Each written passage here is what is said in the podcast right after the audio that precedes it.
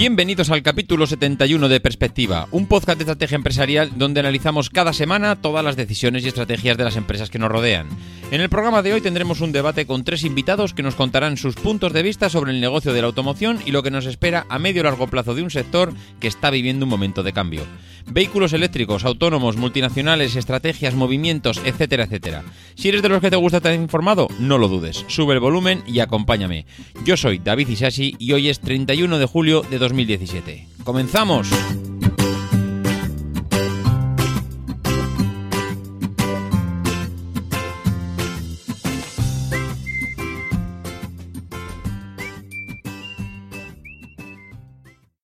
Muy buenas a todos. Bueno, pues hoy ya veníamos hablando de un programa un tanto especial. Hoy yo creo que quien más, quien menos, el que ha escuchado alguno de los podcasts anteriores de Perspectiva, ya sabe que tenemos como cierre de temporada, porque ya nos vamos de, vacaciones y antes de bajar la persiana y, y, marcharnos a la playa, pues vamos a hacer algo que ya hicimos pues hace unos seis meses con otro tema y es que juntar aquí a dos o tres o cuatro personas, que es los que vamos a estar en esta ocasión, hablando de un tema en concreto y un tema que, bueno, como ya sabéis, en la temática de perspectiva, pues tiene que ver con algún tipo de negocio. Y en este caso, la otra vez lo hicimos con el tema de las telecomunicaciones y dijimos, pues vamos a hablar de las telecomunicaciones de aquí a 30 años.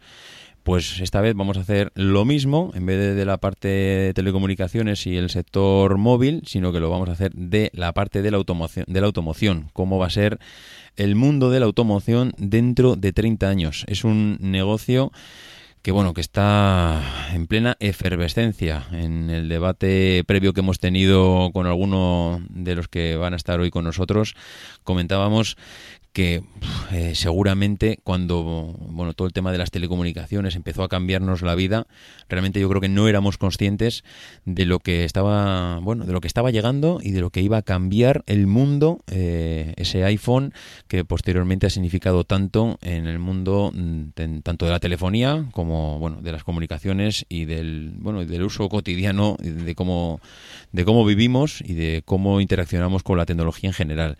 En cambio ahora con el tema de la pues parece ser que sí, que nos estamos dando cuenta que algo está cambiando, algo está cambiando en este negocio, algo, mm, algo se está cociendo, estamos oliendo el cocido y se nota y lo estamos viviendo y estamos en un puente ahora mismo entre el pasado, el presente, entre comillas, y el futuro.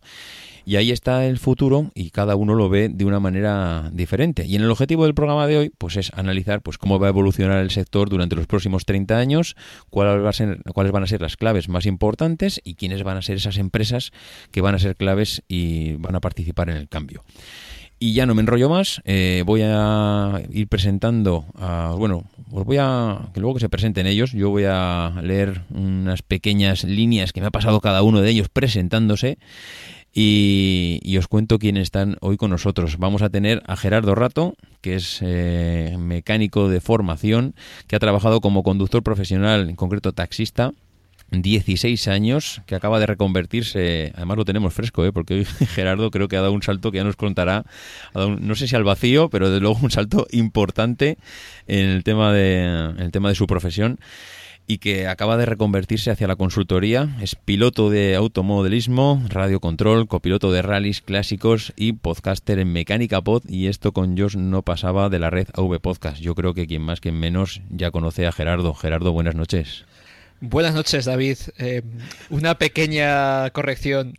Te has jugado una mala pasada el subconsciente. ¿Ah, Gerardo Rato no. Gerardo Molleda, tío. Soy Gerardo Molledo. Molleda. Pues he puesto aquí Gerardo Rato. soy Gerardo Molleda, tío. Esto es la leche. De verdad que soy un crack, soy un crack. Hostia, pues cuando, cuando, cuando no sé cuándo lo puse, pero... No, lo sé, no lo sé, no lo sé de dónde saca lo de Gerardo Rato. Porque vamos, o sea, mira que me han llamado cosas. Bueno, te he puesto a un nivel muy alto, ¿eh? Te he puesto a un nivel muy alto. Pues no sé, no sé, seguramente, pues como tengo también a Gerardo Rato como una de las piezas claves en, uno de los programas que tengo pendientes eh, para tratar con él, el tema de, del mundo de la aviación, pues seguramente se me ha colado por ahí y he mezclado los dos Gerardos. Pues oye, Gerardo Molleda, qué puñetas. bueno, pues aparte de esta puntualización, ¿alguna, ¿alguna cosilla más que nos quieras contar? Porque estás dando un salto importante, ¿no? En el tema de la automoción. Pues eh, sí, durante mucho tiempo me he dedicado al transporte, eh, precisamente a, lo que estamos hablando. Sí. Y aunque voy a echar mucho de menos conducir, y soy de los que opina que conducirá hasta que lo obligan a dejar de hacerlo, pues eh, ya llevaba un tiempo viendo que, que el sector del taxi no pintaba bien. Eh, voy a cumplir 37, mañana concretamente, fíjate qué regalo de cumpleaños me voy a hacer. Y eso implicaba que me quedaban 30 años para jubilarme si no cambia la edad de jubilación. Y eh, no creo que el, transporte en las ciudades, incluyendo el taxi, vaya a durar tanto tiempo. Entonces ya llevaba un tiempo eh, haciendo mis pinitos por las tardes en la consultoría y bueno, pues eh, vi que había llegado el momento de, de, eh, dejar de estar en dos, eh, sentado en dos sitios y estar sentado en un sitio con, algo más de futuro. Si me he equivocado o no, pues el tiempo lo dirá. Bueno, yo creo, yo creo que no, ¿eh? Yo creo que no. Yo diría, viendo cómo está el sector del taxi hoy en día, creo que serás de los pocos. Bueno, tú conocerás a los compañeros que, has tenido y seguramente te moverás en, ese mundillo y sabrás lo que opinan todos y cómo lo ven, pero desde fuera, desde luego, da la sensación de que no hay muchos que opinen como tú, ¿eh? De que hay que dar el cambio cuanto antes. No creas, el problema es que la mayoría mm, no tiene dónde ir. Ya, y, esto, y esto, esto, es algo que, hablaremos, que en esto con Jobs eh, yo no sé cómo termina, o, o, el invitado saca el tema o lo saco yo. Yo tengo la, broma con José Luis de que esto con Jobs no pasaba, no es un podcast de Apple, es un podcast del taxi. Porque en, la única temata, temática que ha salido en casi todos los episodios es el futuro del transporte. Y el último ni siquiera lo saqué yo, esto fue muy divertido. Eh, Mira, es muy curioso. Cuando le comentaba a los compañeros la decisión que había tomado, la mayoría eh, te daban la enhorabuena como quien, como, como si se la dieras a alguien que, dejase la droga. es que bien tú que puedes salir. Ya, ya, ya. O sea, que, la gran mayoría se, agarran a lo que tienen. Eh, hay, hay, mucha gente que además hay que pensar que el taxi ha sido durante mucho tiempo un trabajo refugio en el que llegaba gente, pues, eh, por ejemplo, aquí en Valladolid eh, hubo un, momento que la fase Renault prejubiló un montón de gente con 50 tacos y todos esos se vinieron al taxi. Y, durante la crisis, y esto es, estoy seguro que es común en todas las ciudades, durante la crisis un montón de gente que con 45 se quedaba en con 40, 45 se quedaba en el paro, eh, mm, con esa edad ya sabemos cómo se me laboral en España y se venía el taxi. Entonces, claro, eh, lo que ve es que, que no tiene a dónde ir. Yo he tenido la suerte de encontrar a dónde ir, pero no es tan fácil. Bueno, pues vamos a dejar esto para un poco más adelante, porque si no vamos a dejar a los otros dos invitados a los cuales espero no cambiarles el nombre, porque he empezado por la puerta grande, cambiándote el nombre a ti, así que vamos con el segundo invitado, que no es otro que Paco Culebras, que si estáis conectados a las redes sociales y a algunos chats por ahí, seguramente habéis coincidido con él, que es informático, apasionado de las nuevas tecnologías y fanboy de Apple y Tesla. Tiene una pequeña empresa de telecomunicaciones junto a un socio en Girona. Dice que probó un Renault Zoe 100% eléctrico hace poco más de un año y al mes lo compró y reservó un Tesla Model S. Yo he añadido aquí en mis notas que esto de haber reservado un Tesla Model S ya te hace, pues, vamos, partícipe y te hace ya, eh, pues, no sé cómo, no sé cómo calificarlo, pero que desde luego que te odiamos todos por haber hecho esa reserva y no haberte echado para atrás, porque alguno por ahí yo creo que se ha echado para atrás viendo los platos que hay hoy en día. Y, bueno, no sé, no, lo dirás muy alto por ahí cuando vas, ¿no, Paco? Que tienes reservado un modelo, o sea, un Tesla, ¿no? Buenas noches. Bueno, no, no, no, no suelo, no suelo comentarlo, pero eh, es un Model 3, ¿eh? no un Model S. Ya me gustaría el Model S, pero... Joder, otro. de verdad. siento, corregirte de Madre mía. Pero... Bueno, bueno, de todas maneras, ¿qué plazo tienes para que te lo entreguen? Bueno, todavía no sabemos nada. Se, ha hecho la reserva. ¿No os han dicho nada de nada? Nada, nada. Esto dentro de muy pocos, eh, pocas horas ya, eh, el sábado de, madrugada aquí en España se presentará finalmente el Model 3 en, en bueno, se presentará en, no eres uno de los 30 afortunados, ¿no? Que, se lo van a entregar en la primera jornada. No, no. Y si lo fuese tampoco lo podría decir, supongo, pero, pero no, no, no. No, no, tranquilo que no. Desgraciadamente no. Yo creo que hasta dentro de pues, un año, bien, año y medio, no creo que, llegue aquí a España. ¿Has llegado a montarte en alguno? Bueno, he, conducido en Model S eh, y eh, bueno, es espectacular, sí, sí. El Model 3 mm, todavía no... Algún afortunado lo ha visto en, en, California, pero probarlo todavía no, no, no, se ha podido hacer. Pues pues mira, ya que hablas de probarlo, vamos a pasar al siguiente invitado, porque si ya contigo pasamos envidia, sabiendo que lo tienes reservado, ahora con Ramón Cano ya es cuando lo, ya es el redoble de tambor, porque Ramón tiene la suerte de conducir un Tesla. Bueno, pues eh, lo dicho, Ramón, mm, espero ya contigo no equivocarme en nada, es ingeniero industrial, lleva más de 20 años dedicado al sector de la automoción, empezó como ingeniero en la fábrica de motores de Nissan y después eh, pasa a encargarse del mantenimiento y, y como Asset Management de la flota de General Electric en España, gestionando más de 23.000 coches en alquiler. Después se hace cargo del negocio de la posventa de la marca sueca SAP y posteriormente se encarga de ventas a empresas y flotas de Ford.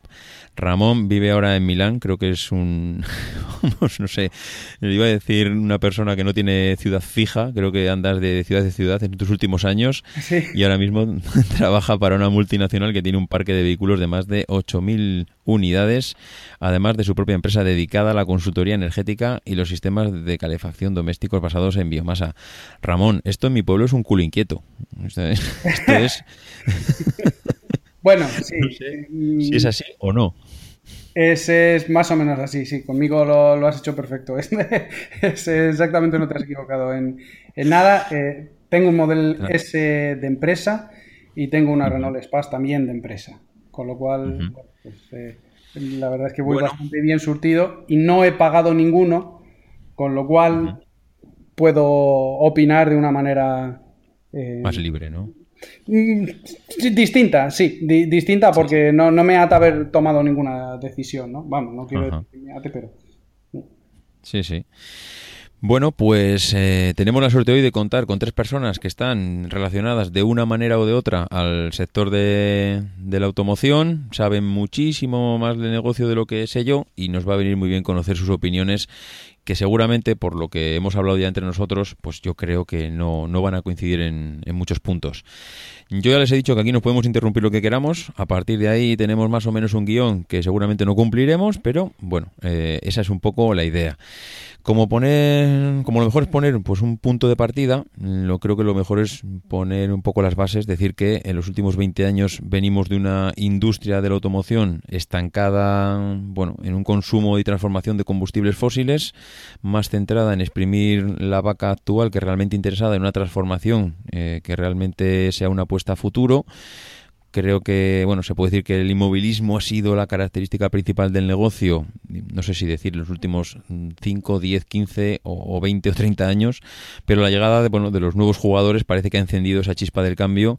Llevamos dos, tres años donde no hay una semana que no tengamos alguna noticia importante eh, referente a la automoción, que si coches eléctricos, que si autónomos, que si Elon Musk, que si Tesla, que están cambiando los hábitos de la conducción y que, bueno, pues ya no sabemos si nuestros hijos se van a sacar el carne de conducir, etcétera, etcétera. La idea del podcast pues es conocer el punto de vista de estas tres personas que viven pues, cerca del negocio desde sus puntos de vista, como hemos comentado, y, bueno, pues vamos a entrar ya de lleno. Que la idea es tocar tres puntos, hablar, bueno, tres puntos grandes, tres apartados más que tres puntos. Uno, hablar de coches eléctricos, otro, hablar de coches autónomos y del negocio en sí y cómo lo están gestionando a día de hoy y cómo lo ve cada uno hacia dónde vamos a ir. Y lo primero de todo ya es entrar en los coches eléctricos. Aquí tenemos, pues eso, aquí hay mucha tela que cortar, eh, pero lo que, bueno, lo que no vamos a hacer ahora es poner hacer un resumen de dónde viene Tesla, cómo hemos llegado hasta aquí. Todos ya conocemos quién es Tesla, que ha cambiado el sector, eh, cómo hemos llegado donde estamos a día de hoy. Y entonces, pues bueno, vamos a partir de este punto para ahorrarnos todo ese resumen inicial. Eh, yo os voy lanzando algunas preguntas y lo primero que diré es que el 1 de enero del 2020 muchas empresas están diciendo que van a hacer el cambio. A ver, hablamos del 2020 como algo, yo por lo menos lo estoy viendo así, algo que está a la vuelta de la esquina. es decir, estamos en el 2017 ya camino del 18, el 2020, pues hay muchas empresas que dicen, oye, yo ya a partir del 2020 cuenta conmigo que eh, los vehículos eléctricos están en la calle y, y que voy a ser uno más dentro del negocio, ¿eh? apuntarme a esta lista y que no solo va a estar Tesla ahí entonces. Entonces, mi primera pregunta es un poco, un poco heavy. ¿Va a haber energía a nivel mundial si nos despertamos el 1 de enero del 2020 con un parque automovilístico de, de baterías? Es decir, la energía eh, eléctrica hay que generarla y para generarla hay que hablar de, una transformación. Mm, la teoría de Einstein de que la energía se transforma ya la conocemos todos y en este caso eh, ahora tenemos un modelo que está basado en que cojo petróleo y lo convierto en gasolina y eso va a los coches, pero aquí tenemos que generar la electricidad. Mm, ¿Esto va a ser tan limpio como nos lo están vendiendo? O sea, ¿vamos a tener un futuro de energía tan ecológica como, como parece ser y como nos quieren vender, que el petróleo es el pasado y la energía eléctrica es limpia, ecológica y no va a haber ningún problema. Gerardo, ¿cómo lo ves esto? Bueno, oh, pues sí. Bueno, pues eh, yo no veo por qué no, no fuera a haber eh, energía. Lo primero porque eh, Estamos hablando mm, todo el rato de. De. Em, eh, el 2020, el 2020, ¿qué pasa? Que el 2020 voy a bajar a la cochera y mágicamente mis dos coches se van a convertir en eléctricos.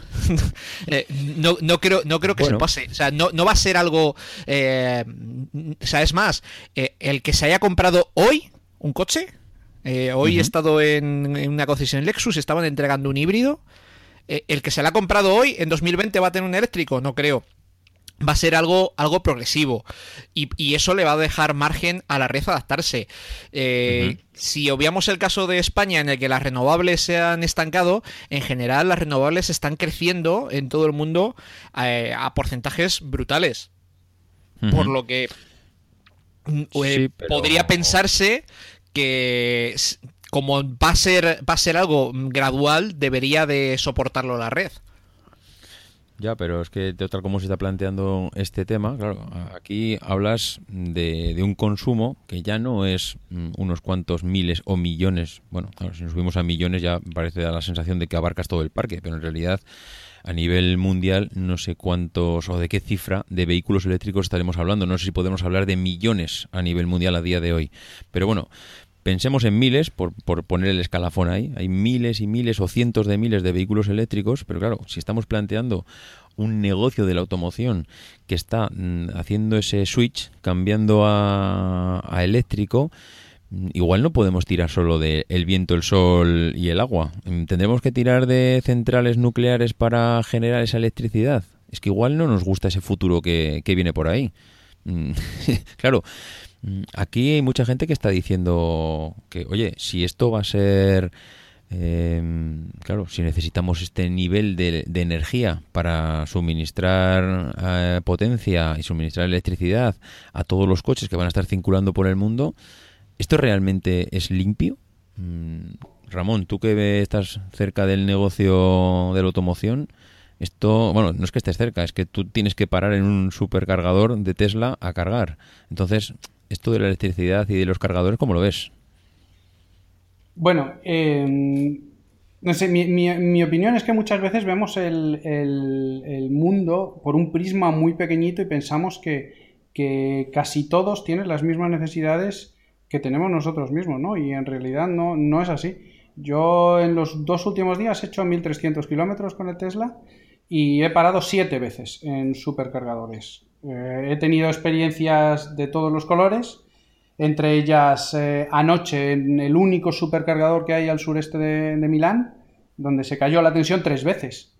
¿eh? entonces una parada que se supone que iba a ser de una hora, porque venía desde Venecia, con lo cual depósito 280 kilómetros, depósito 17 kilómetros de autonomía restante desde lleno, pues se cayó tres veces.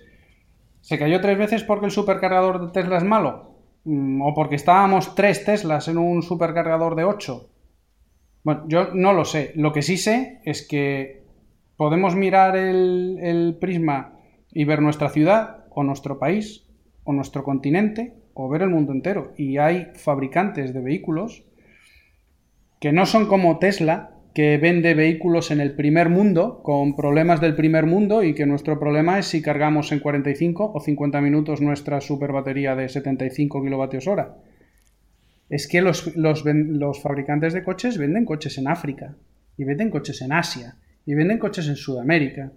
Entonces, la perspectiva de cambiar el modelo eh, de combustibles fósiles que te dan una, autonomía y una independencia a vehículos eléctricos de la noche a la mañana, porque nosotros que vivimos en, ciudades del primer mundo con 3 millones de habitantes y supercargadores y todo esto, a ver, no es tan fácil y no es tan fácil mantener, bueno, ya sabemos las pérdidas que está dando Tesla quarter tras quarter 1,4 billones de dólares perdidos el año pasado en los cuatro cuartos, sin contar inversiones en I +D. Claro, es que es una compañía que no tiene posventa, que es uno de los motores de negocio de las compañías de automoción eh, tal como las conocemos hoy en día. Y es una compañía que no puede vender un coche en África. Y África es, un, es un mercado muy grande donde tú te compras un pickup de marca americana o de marca japonesa y cargas 200 litros de combustible eh, eh, eh, en, el maletero del pickup y te haces 3.000 kilómetros sin cruzarte con un pájaro. A ver, ¿estamos pensando que los vehículos eléctricos pueden cambiar el mundo de la noche a la mañana?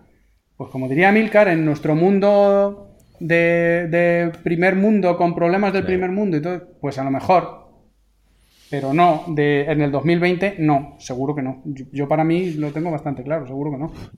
Mm, yo, antes de que, antes de que le dejemos a, Paco opinar, simplemente decir dos cosas que me han parecido claves. O sea, me han parecido claves y es que has dicho, es que en África se venden también coches. Es que el negocio de la automoción, que de la que estamos hablando todos a día de hoy, y que siempre pensamos en, bueno, lo que dices tú, en nuestro micromundo, estamos hablando de una punta de lanza. Estamos hablando de un negocio tecnológico a tope y que, fíjate lo que había dicho yo, y si nos despertamos en el 2020 con todos los coches eléctricos, bueno, cambiemos 2020, cambiemos y digamos 2030. En el 2030 nos despertamos y todos los coches del mundo son, bueno, es donde voy, ¿eh? Del mundo que conocemos, de nuestro mundo moderno, es coche eléctrico pero ¿habrá dos, dos negocios a futuro? El del primer mundo y el del tercer mundo. ¿En África se seguirán vendiendo coches eléctricos? ¿Está África prepa? Digo África, a ver, no, no por centrar en África, ¿eh? O sea, es, imaginemos una zona del mundo, la que queráis, que está menos desarrollada tecnológicamente, con unas estructuras, mm, bueno, unas infraestructuras mucho más básicas, donde, donde les preocupa más comer y beber, eh, que esas son las preocupaciones diarias. Entonces, vamos a tener un futuro de dos mundos a nivel de automoción? Mm, es que igual esa es una de las cosas que, que se puede pensar, que puede ser clave. Y luego otra de las cosas que has dicho, Ramón, es el tema de la posventa. Eh, mm, es que no quiero entrar mucho, porque sobre la posventa también quiero, quiero comentar algo. Casi le voy a dejar a, Paco que nos comente un poco su punto de vista de lo que hemos comentado sobre si la energía que nos viene es tan limpia como estamos hablando y luego entramos en el tema de la posventa. Paco, tú dirás. Bueno, a ver, estoy de acuerdo con, con, Gerardo en que la demanda será progresiva. Tampoco vamos a en 2020 tener todos los coches eléctricos, ¿no? ni quizás ni en 2025 ni 2030. Em, la energía, em, ahora mismo no tenemos excedente, o sea que yo entiendo que sí, y como comentaba Gerardo también, pues eh, el, mercado y las, eléctricas se irán adaptando a esta, a esta necesidad. Además, las energías renovables pues también son, son energías que, que, tienen picos, ¿no? Eh, la solar pues claramente de día y, la eólica pues cuando hace viento, ¿no? Entonces las baterías precisamente de los coches eléctricos es un buen eh, es un buen sistema para almacenar esa, esa energía, ¿no? Que, muchos coches pues, podrán eh, diversificar, ¿no? Eh, o, llegar a, un tipo de carga inteligente que ya, que ya se, está, se está hablando del tema. Em, sí que entiendo y, y, estoy de acuerdo también con, con, Ramón en que, en que hay, habrá, habrá dos mercados. Es decir, sí que el primer mundo adoptará de forma palotina y, importante el coche eléctrico, pero sí que mm, otros mercados como, como, África, no sé si tanto Asia, porque Asia también está, está pegando fuerte el coche eléctrico, sobre todo China, pero, pero sí que lógicamente los, los coches térmicos, los coches con, con, que, consumen petróleo, pues no se van a acabar de, de, la noche a la mañana. Y seguramente darán guerra, es decir, eh, evolucionarán motores y, y quizás saquen, saquen motores más, más mejor preparados y, con características que quizás los eléctricos todavía no lleguen. Es decir, todo esto será, será mm, de, un... Mm, el público lo asumirá de forma paulatina y, está costando bastante el tema eléctrico. Gerardo, ¿cómo, ¿cómo, lo ves? Que quiero, creo que tienes por ahí algo que comentar. Bueno, es que eh, estabais hablando de, eso, de, que existirán dos mercados. Es que ya existen. ¿O acaso creéis que se venden en Sudamérica o en África los mismos coches que aquí? Ni, siquiera en Estados Unidos se venden los mismos coches que, en Europa. Tú te coges un Passat. Sí, sigue, sigue. Sí, sí, tú te coges un Passat de Estados Unidos y no tiene nada que ver con el Passat que te venden aquí.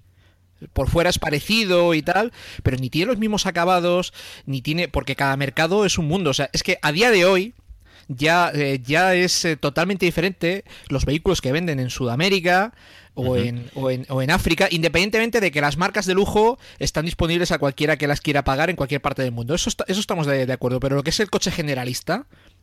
No tiene nada que ver, por ejemplo, el mercado de Brasil eh, tiene mucha importancia que el coche esté adaptado a biofuel, porque tiene mucha importancia el biofuel allí. Por ponerte un ejemplo, ¿eh? O sea, ya, ya, ya, ya, no hay. a día de hoy, o sea, e, ese escenario eh, ya, ya, es así, o sea, ya cada mercado eh, es, es, muy propio y no tiene nada que ver los coches que se venden aquí, en Europa, con otros mercados. Eh, a ver, yo simplemente un apunte antes de dar paso a Ramón, que a ver, si es verdad, y tienes, toda la razón, que ya hay hoy en día mm, bueno, dos tipos de, de, clientes o de mercados a los que las grandes multinacionales van dirigiendo su negocio y seguramente hay coches que se venden en Estados Unidos que no se venden en Europa. Pero bueno, al final, detrás de todo ese maquillaje que puede tener el coche, entiendo que la tecnología que hay detrás de motores y demás es la misma.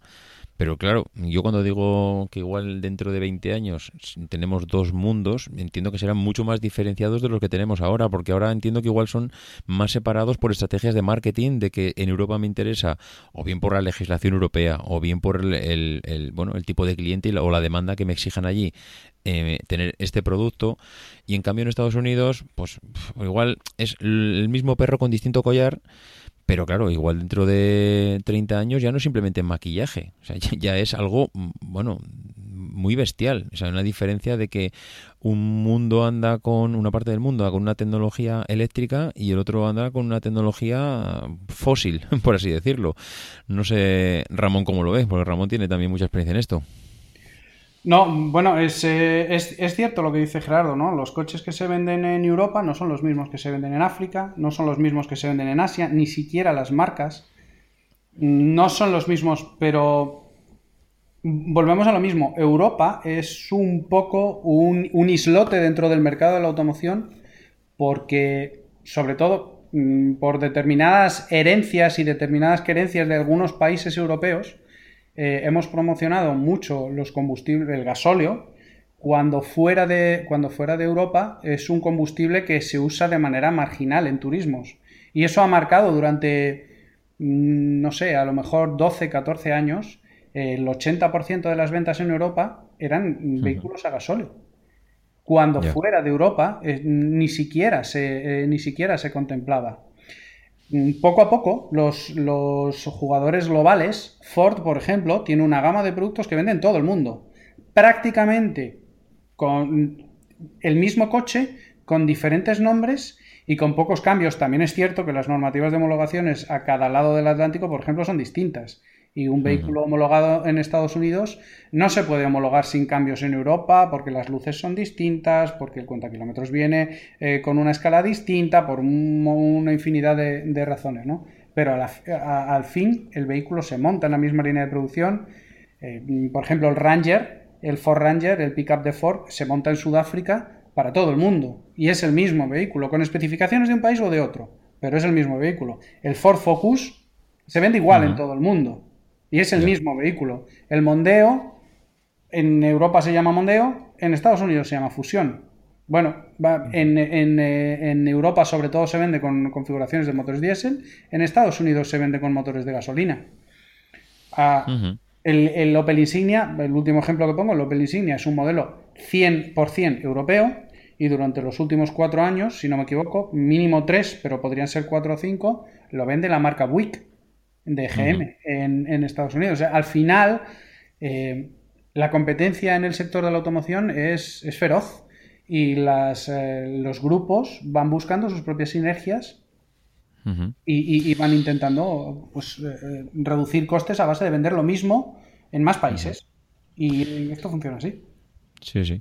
Bueno, hay una parte de, este negocio, que lo comentabas tú antes, Ramón, que es el tema de la posventa. Y es que, claro, eh, ya hemos visto como el señor Elon Musk tiene pues diferentes planes que van en paralelo en función de, bueno, de las empresas que él está dirigiendo y que parece que empiezan a, confluir en un punto a medio largo plazo y que están interconectados todos estos planes que él tiene.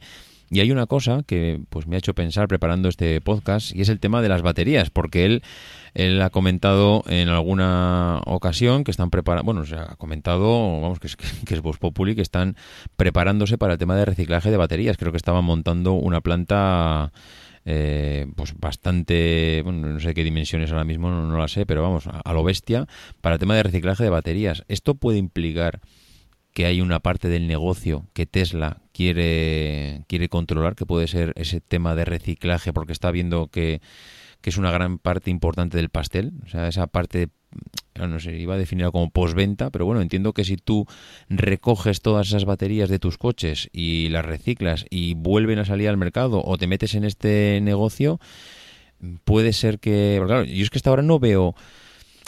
No sé, no, veo metidas. Claro, tú, tú, Ramón, ahí igual controlas mucho más el negocio que nosotros. Yo no veo metidas a, a Ford en el tema de las ruedas, en el tema de reciclaje de ruedas, reciclaje de motores, reciclaje de nada. O sea, al final sí que es cierto que tienen gran parte del negocio en el tema de los talleres de, reparación, pero claro, meterte a reciclaje, tan claro está este negocio a futuro que pasa por la electricidad que Tesla está metiendo baza, incluso montando fábricas de un dinero que casi no tiene.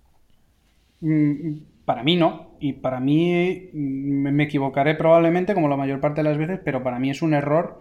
Eh, primero, esta parte de reciclaje de baterías no, no es exactamente posventa. Posventa es atender las necesidades de tu, producto mientras funciona en el mercado. Y básicamente la posventa para las marcas es vender recambios. Es, decir, dotar de know-how a toda su red de postventa para que sepan vender recambios y vender pastillas de freno y vender escobillas y repartir la caja de cambios y cambiarte una mocinética, todas estas cosas. Sí, pero la batería no será un, elemento más de ese recambio. Es decir, oye, mi batería se ha gastado, mm, cámbiamela. Ya, pero ¿cuál es el pero y qué es lo que sucede si pasado mañana Toyota, como empezamos a ver en las noticias, eh, cambia el modelo de baterías, utiliza otros materiales y consigue, como están anunciando por ahí, recargas muchísimo más rápidas. ¿Qué haces con tu fábrica para reciclar baterías viejas? Es que, la, tecnología va súper deprisa. Estamos, en, estamos en la rampa de lanzamiento y, ahora mismo hacer inversiones eh, muy a largo plazo que restringen mucho el ámbito de actuación, para mí es un error. Yo he visto la noticia de hoy, creo que además era de hoy, de que Toyota estaba planteando eh, pues una eh, vamos no, he visto el tiempo exacto pero hablaba de minutos o sea de minutos la recarga de, de las baterías de sus coches en un medio plazo. Eh, es que el salto que estamos hablando ahí es un salto muy bestia eh porque cuánto te cuesta cargar la batería cómo Daimler Mercedes también. Y también. y, claro pero mm, hombre mm, a ver, yo no creo que sea muy razonable pensar que los cinco grandes de la automoción que tenemos ahora eh, estén cruzados de brazos viendo cómo Tesla va vendiendo sus coches que serán mejores o peores, pero lo cierto es que cautivan a un público más que notable. A ver, no, no van a estar parados pensando, no, no, pero nosotros tenemos nuestro negocio, jaja, y todo va bien. No, pero cuando, cuando venga un BMW Serie 5 Full Electric o un Mercedes Clase E Full Electric de marcas que realmente saben hacer trenes de rodadura que funcionan al milímetro, bueno, al milímetro, a la micra, que van realmente bien, que son súper agradables de conducir también por autopista y que lleguen con un coche eléctrico que tenga una autonomía de 650 kilómetros y que produzcan 8 millones de unidades al año, esto es, competencia para Tesla. ¿Sabes, ¿Sabes, lo que pasa, eh, Ramón? Que yo creo que los demás están tranquilos. O sea, es que tengo la sensación, y ahora le doy paso a Gerardo, que nos está pidiendo ahí comentar, eh, tengo la sensación de que los demás lo están viviendo desde, desde la perspectiva de que esto es una carrera a largo plazo.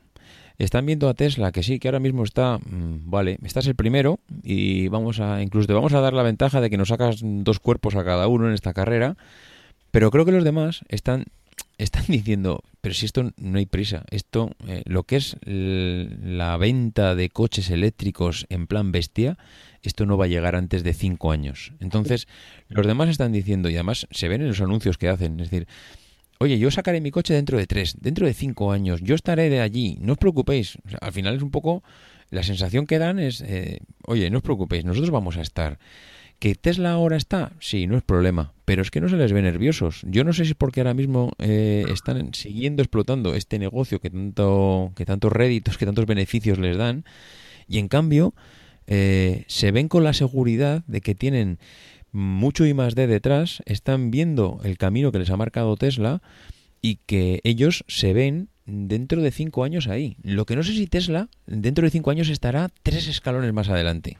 Eso igual puede ser el problema. Pero yo les veo a todos tranquilos. De que... ahora mismo Tesla es la liebre del mercado eléctrico. Es una carrera de 10.000 metros. Estamos en los primeros 1.500 y Tesla está corriendo como loca siendo la liebre. Y los demás están mirando a ver qué pasa. Se miran unos a otros, dicen, bueno, a ver cómo va esto, a ver si por aquí se pasa bien, si por aquí se pasa mal, a ver si cómo, cuál, es, eh, cuál es, por ejemplo, la, eh, durabilidad a largo plazo de, estos vehículos, pero, a ver si la gente se da cuenta que no los puede cargar tan fácilmente. Y luego viene la carrera de verdad. Ya, claro, pero es que yo ahora me pongo en el símil de la de las tecnológicas de las telecomunicaciones con un iPhone que sale hace 10 años al mercado y que les pega una patada en el culo a todas y dices, este es el futuro, pero es que yo lo puedo vender. ¿Cuántos queréis? ¿Quieres 10 millones? ¿20? ¿30? No te preocupes, yo te lo puedo fabricar. Pero es que Tesla, vamos a decir que le ha dado la misma patada en el culo a todos, pero es que no puede poner en el mercado el producto. Es que es... Es que realmente tiene un problema. Gerardo, que es que no te dejamos hablar. Cuéntanos. Dos cosas. Eh, los que siguen mi podcast ya saben lo mucho que amo a Toyota lo mucho que sufro cada año en Le Mans. Eh, mira, lo de, la, lo de la tecnología está para cargar en minutos. El día que lo vea, me lo creo. Porque Toyota, junto con, con un montón de fabricantes, o sea, mira, es que rara es la semana que no sale el anuncio de eh, este fabricante de no sé qué afirma que tiene una tecnología que pondrá en el mercado en el no sé cuántos, que se cargará en 30 segundos. No, este en 25, este en 20 a la pata coja. Mira, o sea, cuando, cuando lo vea funcionando y, y, claro, una cosa es que tenga la tecnología y otra cosa es que tenga un precio que sea posible trasladar a la serie. Que esta, esta, esta luego es otra, ¿no? Cuando esté en el mercado, hablamos. Por mucho que yo amo, que yo amo a Toyota. Y luego, otra cosa, eh, yo creo que los grandes fabricantes lo que han visto es, sí, vale, este me está adelantando, está haciendo de liebre. Es que eh, yo no creo que lleguemos a un momento en el que em, se vendan 8 millones de, de Mercedes clase E, e eléctricos. Es que yo creo que lo que. No, por, es que no va a llegar ese momento. El primero, porque no sé si ahora si, si, si, siquiera se venden esos de gasolina, eso para empezar. Pero vamos a decir, mm, si ahora se venden, se venderán, yo creo que me parece que alrededor de medio millón al año. Ese medio millón eléctricos. No va a llegar, ¿por qué?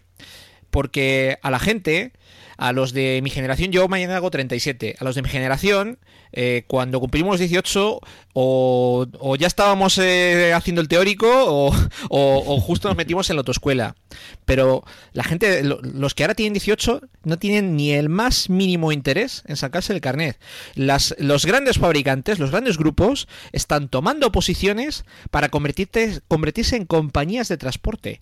Y, es que... Eh, mm, pasaremos de, de, un modelo de compra de, vehículo, del transporte como producto que compro, a como servicio. Y, eh, yo creo que, que, digamos, van a saltarse e, ese paso. Sí, fabricarán, pero para sus flotas, que seguirá existiendo el vehículo en propiedad, porque habrá cosas que no se puede. y habrá escenarios en los que, en los que no podrá existir una red, pero mm, en ciudades de tamaño grande y medio avanzaremos hacia redes de vehículos autónomos. Pues bueno, ahora, Paco también está ahí esperando para comentar una cosa. Yo simplemente decirte que esto ahora lo comentaremos. La parte de la sección esta de coches autónomos hablaremos en lo que se están convirtiendo estas grandes empresas. Tengo la misma sensación, no sé si la misma o muy parecida, que puede estar ligado a lo que comentaba antes, en eso de que parece que los demás están tranquilos viendo a, a Tesla correr y todo está en la sensación de sé hacia dónde vas. O sea, es decir, es lo, vuelvo otra vez al principio, la sensación de que todos somos conscientes de que está habiendo un cambio y de que todos somos Elon Musk en el sentido de que sabemos hacia dónde va el negocio, cosa que no teníamos ni idea dónde iban las telecomunicaciones hace 10 años, cuando se nos presentó el iPhone no teníamos ni idea que a día de hoy iba a ser, bueno, una herramienta multiusos en nuestra mano. En cambio ahora la sensación de que parece que todos somos como cuando los árbitros de fútbol, que todos tenemos un árbitro de fútbol en el dentro del cuerpo pues esa de que todo el mundo sabemos hacia dónde va el negocio y, que te estás con esa tranquilidad de que si, tú puedes correr Tesla todo lo que quieras, pero si yo ya sé dónde vas, si no hay problema, pero yo estaré allí. Tú cuando llegues allí, yo ya estaré. Paco, que, te tenemos ahí, que tenemos ahí callado, ¿no? Yo, que, yo que hablo demasiado, de cortarme, no, no, no tengáis problema. Bueno, yo creo que a ver, no, no sabemos exactamente los, los grandes fabricantes qué planes tienes, ¿no? Em, es posible que tengan ya proyectos, bueno, seguro que tienen proyectos. De hecho, yo creo que se está viviendo un poco la sensación, ¿no? De que es un poco tonto el último, ¿no? todo el mundo dice, bueno, pues yo tengo, yo en tal año estaré, estaré ahí con el eléctrico, a partir de tal año ya no, no, venderé coches con motores térmicos sin, sin algo eléctrico como, como, como Paco, dime. Eh, para que te hagas una idea, Volkswagen mm, ya anunció hace tiempo también eh, claro, todo esto del Dieselgate ha, influido en que ellos, eh, su gama de eléctricos va a venir de la mano de un servicio de, mm, de transporte con vehículos autónomos, esto o sea, lo han dicho, y luego eh, movimientos por la sombra a que no sabes quién es el mayor accionista de MyTaxi, el dueño de MyTaxi. Pues no, menos. Daimler. Daimler. Mercedes, vamos. ¿Ah, sí?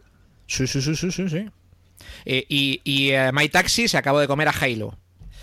Eh, el que no lo está haciendo, el que no lo está haciendo con luz y taquígrafos, lo está haciendo por detrás. Pero todos se están preparando para ese futuro de transporte como servicio. Prosigue, Paco, por favor. Estoy, estoy, estoy de acuerdo, yo creo que sí, que, que la conducción autónoma y el car sharing se popularizará bastante. Eh, sí que se ve que los jóvenes tampoco ven el coche como, como lo vemos nosotros, ¿no? Que, bueno, era, era todo bonito, ¿no? Conseguir el carnet y conseguir tu primer coche y, nos gusta conducir, ¿no? Eh, yo me he venido, por ejemplo, estoy en París, pues eh, conduciendo, conduciendo el coche, que podía hacerlo de forma más cómoda, quizás en tren o en, en, avión, pero a mí me apetece hacerlo en coche y me gusta hacerlo. Eso ya no se vive ahora con la juventud. Y, y además, eh, si lo piensas un poco el futuro, pues mm, también tiene más lógica que la cantidad de coches que hay en la carretera, ¿no? Esto seguro que lo pensamos muchos, ¿no? Cuando vamos por estas autopistas tan abarrotadas, ¿no? Que van, eh, vamos todos a, trabajar con una, una, polución impresionante, pues eh, yo creo que hay mejores formas de hacerlo, ¿no?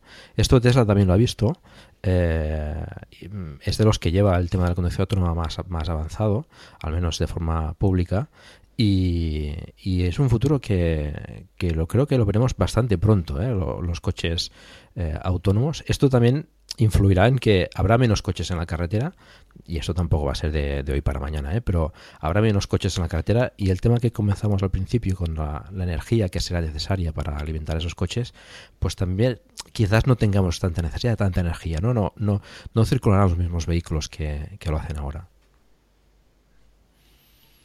Yo, iba a comentar algo, pero creo que Ramón va a decir lo mismo que yo. Escuchándote, Paco, yo creo que mm, he visto que, Ramón quería comentar algo. Ramón, mm, di tú y a ver si opinas lo mismo que lo que he dicho yo, lo que ha dicho ahora Paco. Sí, no, no, no. Yo, yo básicamente con todo esto estoy, estoy de acuerdo con, Paco.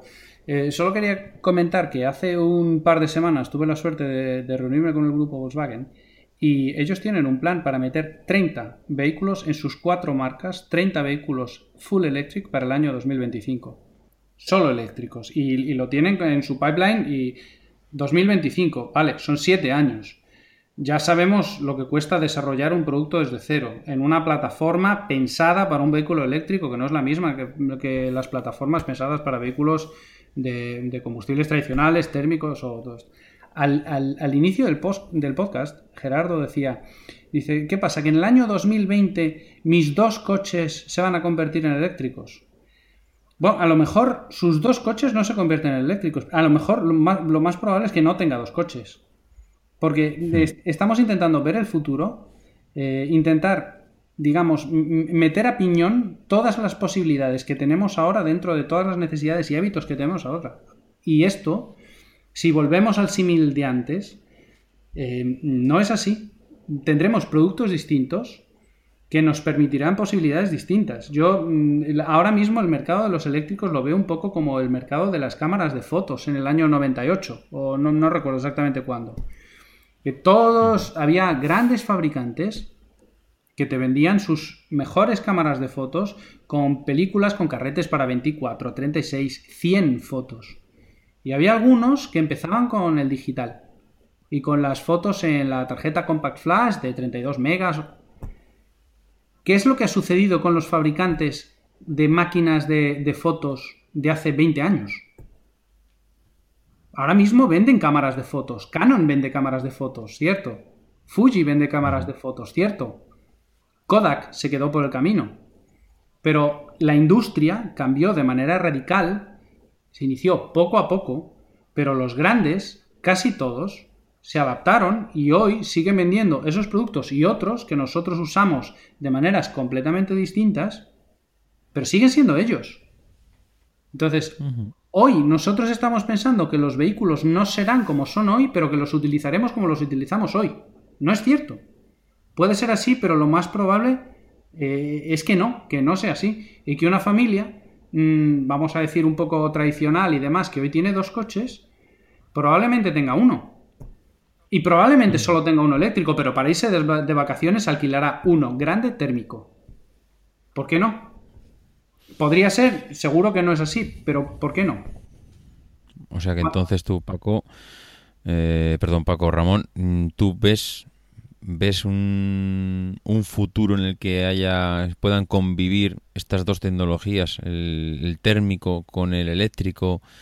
Que, ahí no hemos entrado en un todavía no hemos entrado en el charco de, las, de los vehículos pesados, de los camiones, que, ahí parece que hay una propuesta también de Tesla por ahí, pero que no sé si a futuro también esto puede ser una barrera entre el coche como lo conocemos ahora mismo, el, transporte a futuro, si va a ser diferente la tecnología que utilicen unos de la que utilicen otros. es que yo no sé, porque claro, los, camiones a futuro serán también eléctricos. A, muy futuro. Y, yo, no lo sé, yo no lo sé. Pero ahora mismo, y Gerardo seguro que se sabe todas las reglas del transporte, eh, no es fácil. ¿eh? Para hacer rentable un camión, eh, a, lo mejor un camión de obra que hace recorridos cortos con transporte de áridos a 40, 50 kilómetros, pues en algún momento dado puedes considerar que eléctrico funcionaría. Pero un camión de transporte internacional que funciona con dos conductores, que hace una media de 16 horas diarias, que son aproximadamente en un camión unos 1.300, 1.400 kilómetros, que se paran a dormir en cualquier área de servicio, haya más o menos gente, haya gasolinera, no haya gasolinera, duerman solos o acompañados? Claro, tenemos que tener en cuenta que los camiones que son, eh, parece que son como coches, pero no son como coches porque una fábrica de camiones se hace todo a medida y tienes nueve capacidades de depósito, tres tallas de cabina, dos longitudes, todos los equipamientos y cada camión es de su padre y de su madre.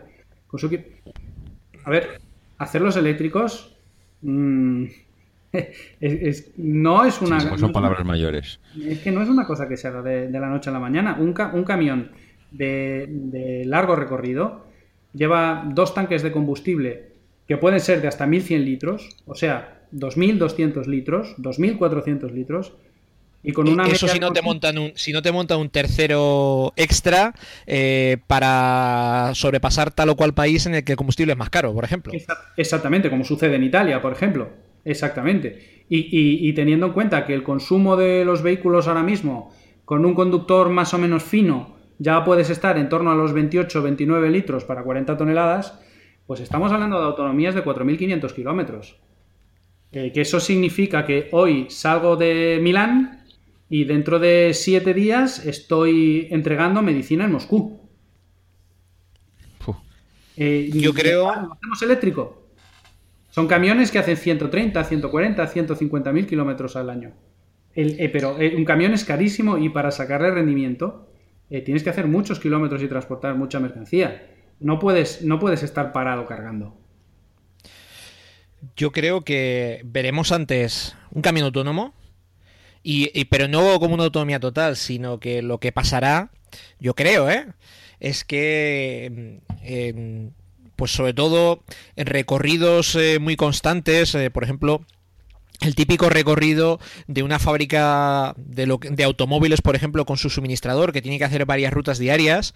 De, por ejemplo, un amigo estaba haciendo la ruta Oyarzun-Vigo llevando espejos retrovisores. Eh, pues eso se automatizará.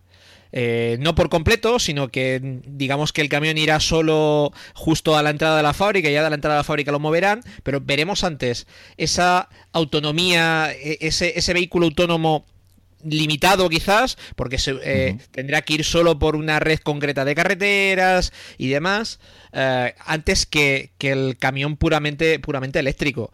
Eh, veo más posible que terminen siendo diésel eléctrico como las locomotoras de tren, que incluso tendría su sentido siendo vehículos, vehículos autónomos. Mm. Pero poco más, es un camión puramente eléctrico. Y, claro, esto aquí aquí en Europa en el que nuestro porcentaje de transporte por carretera, quitando España, es más o menos bajo. En Estados Unidos, que prácticamente todo el transporte se hace por carretera, ya me contarás tú cómo lo van a hacer. Pero no, pero no, solo eso, es que la conducción autónoma, eh, mm, tú decías antes que entre 5 y 10 años, mm, más. para mí, bueno, la, cosa va muy deprisa, pero eh, antes decíamos, no, es que Tesla es la que más avanzada está en la conducción autónoma. Bueno, Tú conectas el autopilot de, un Tesla Model S de este año y lo que hace es seguir el carril. Únicamente seguir el carril. Es decir, tiene un control cruise adaptativo que controla la distancia con el vehículo precedente, puede regularlo en siete tramos y además tiene una velocidad máxima que no se actualiza leyendo las señales. No se actualiza leyendo las señales. Y cuando tú llegas a una rotonda, el vehículo no sabe qué hacer y te pide que cojas los mandos. Cuando tú vas por una calle y hay un semáforo en rojo, el vehículo no ve el semáforo y sigue circulando. De todas maneras, eh, y esto es Tesla hoy. Hoy. A ver, sí, sí, pero por eso te digo que yo creo que ese primer estadio pues eh, irán por unas vías concretas y de una manera muy concreta. Digamos que van a ser autónomos pero no del todo. Llegarán a unos intercambiadores donde será preciso que alguien los coja a manita y los meta a la fábrica. O sea, como trenes.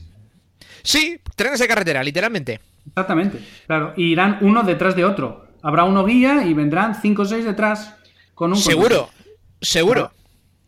Pero yo hay una cosa que es que, es que, es que, te digo, Ramón, y, realmente es que mm, choca mucho con la idea que tenemos de, del Tesla. Porque mm, si tú me dices que el Tesla le pones el autopilot y no te lleva a tu destino solo, que es capaz de girar en las mm, rotondas, que es capaz de girar o, de pararse en los semáforos o de incorporarse a una autovía, entonces ¿por qué estamos escuchando en, bueno, no sé, en un montón de medios decir que ya hay coches en ciudades de Estados Unidos que ya conducen solos, que tú puedes llamar a ese coche y te lleva a tu destino y te montas en la parte de atrás? Es que pero no son Tesla. Es que tienen otra tecnología completamente diferente y de manera experimental absolutamente distinta y son vehículos, por ejemplo, los vehículos de Uber, que tienen tecnología experimental sobre Ford, pero tú te subes ahora mismo en el Tesla que utilizo yo y te metes en un carril de aceleración de una autopista y cuando se acaba el carril de aceleración de la autopista, el Tesla no cambia de carril y no se incorpora. No lo hace porque no está pensado para que haga eso. Está pensado para seguir un carril y no chocarse con el de delante. Basta. Eso es lo que hace un Tesla a día de hoy. Sí, pero tú dices, vale, eh, para, para, ponerlo más claro, Solo, solo para ponerlo más claro, David, discúlpame. el autopilot del Tesla no está conectado al navegador. Entonces, el autopilot del Tesla no sabe dónde vas. Él no va a girar nunca una calle. Él llega a una rotonda y no sabe qué hacer. No sabe qué hacer porque no ve las líneas. Y no sabe si tiene que salir por la primera, segunda, tercera o cuarta salida. No está conectado al navegador. Es simplemente seguir tu carril. Ya está. Entonces, que llamar a un coche y que venga no es algo que, suceda a día de hoy. Y, yo, permitidme, la próxima vez que nos subamos en el coche, pensemos la flexibilidad que tenemos para saber adaptarnos a las circunstancias del tráfico. Y pensemos lo flexible que tienes que ser para saber circular en una rotonda. Y pensemos cómo tienes que calcular para incorporarte a una autopista sin estorbar y para salir de una autopista sin estorbar. Y esas cosas, las, la, conducción autónoma, probablemente cuando llegue, dentro de tantos años llegará en tromba, porque la conducción autónoma funcionará mucho mejor si todos alrededor se comportan como máquinas. Si se comportan como personas, no funciona. Es que yo ¿Ah? creo que vamos a tener que pasar un periodo en el que convivan máquinas y personas y, no sé cómo se va a, a negociar esa convivencia para que tú puedas ir por la carretera o no, me refiero a una autopista, ¿eh? porque igual la autopista es el medio más fácil para conducir este tipo de vehículos autónomos, sino por una por un Madrid que tú puedas meter en Madrid y, y podamos convivir en máquinas y personas y que nos podamos entender sin que no nos tiremos los trastos a la cabeza o que sin que no haya accidentes. Y, y yo la verdad es que tal como me lo estáis planteando veo mm, un negocio de la, de la automoción no tan claro como casi tenía la idea de él antes de empezar el podcast, porque estamos planteando un negocio en el que no, por lo que hemos dicho hasta ahora, ¿eh? para casi es hacer un poco resumen de lo que estamos hablando, y es un negocio donde no va a ser rápida la transición, es decir, olvidémonos que en el 2020 todos seamos coches eléctricos, y digo 2020 por decir 2030, tal como me lo estáis planteando, en el 2030 no serán todos los coches eléctricos.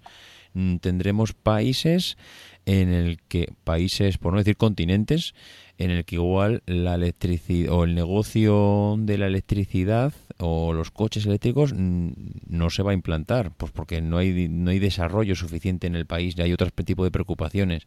Y luego encima, si me decís también que el tema de los de los camiones, el negocio del transporte también es un mundo aparte, estoy viendo una ensalada de tecnologías dentro de 10 años y de, y de diferencias en el negocio que me, es que da miedo. O sea, da miedo mm, ver cómo va a convivir todo eso. Pues lo hará, porque ahora mismo ya hay una ensalada de tecnologías en, en, cada, en cada cosa. Y, aquí, y aquí nos tienes. De igual manera que decimos que no es lo mismo. Eh, mira, si es muy fácil. Eh, ya te lo ha dicho.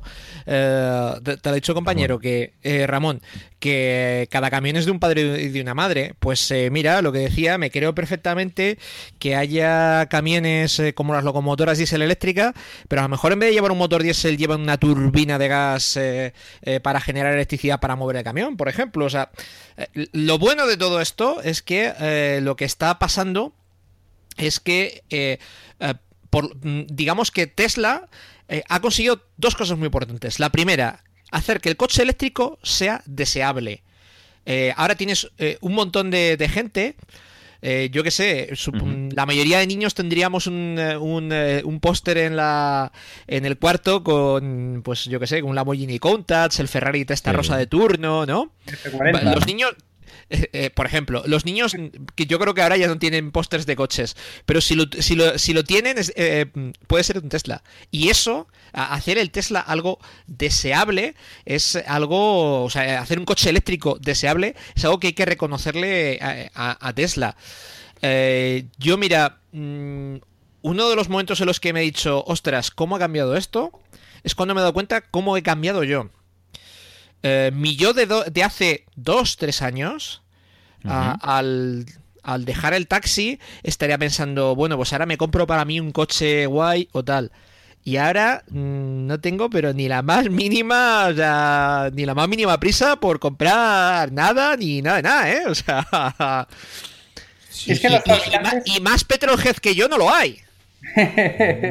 bueno, es que los fabricantes, yo creo que se están mirando unos a otros, porque hay efectivamente, tanta ensalada de tecnologías, tantas posibilidades y sobre todo tantas incertidumbres, que solo Tesla se ha atrevido a apostar claramente por una. Solo ellos. Y yo creo que ahora mismo el, Tesla, el Model S, está en el estadio como el iPhone 3, cuando el iPhone 3 era el iPhone 3, antes del, del 3G y del 3GS, es decir, un teléfono que no tenía 3G, que no grababa vídeo, que no tal, pero el concepto era buenísimo. Pues. Sí, sí, buen símil, sí.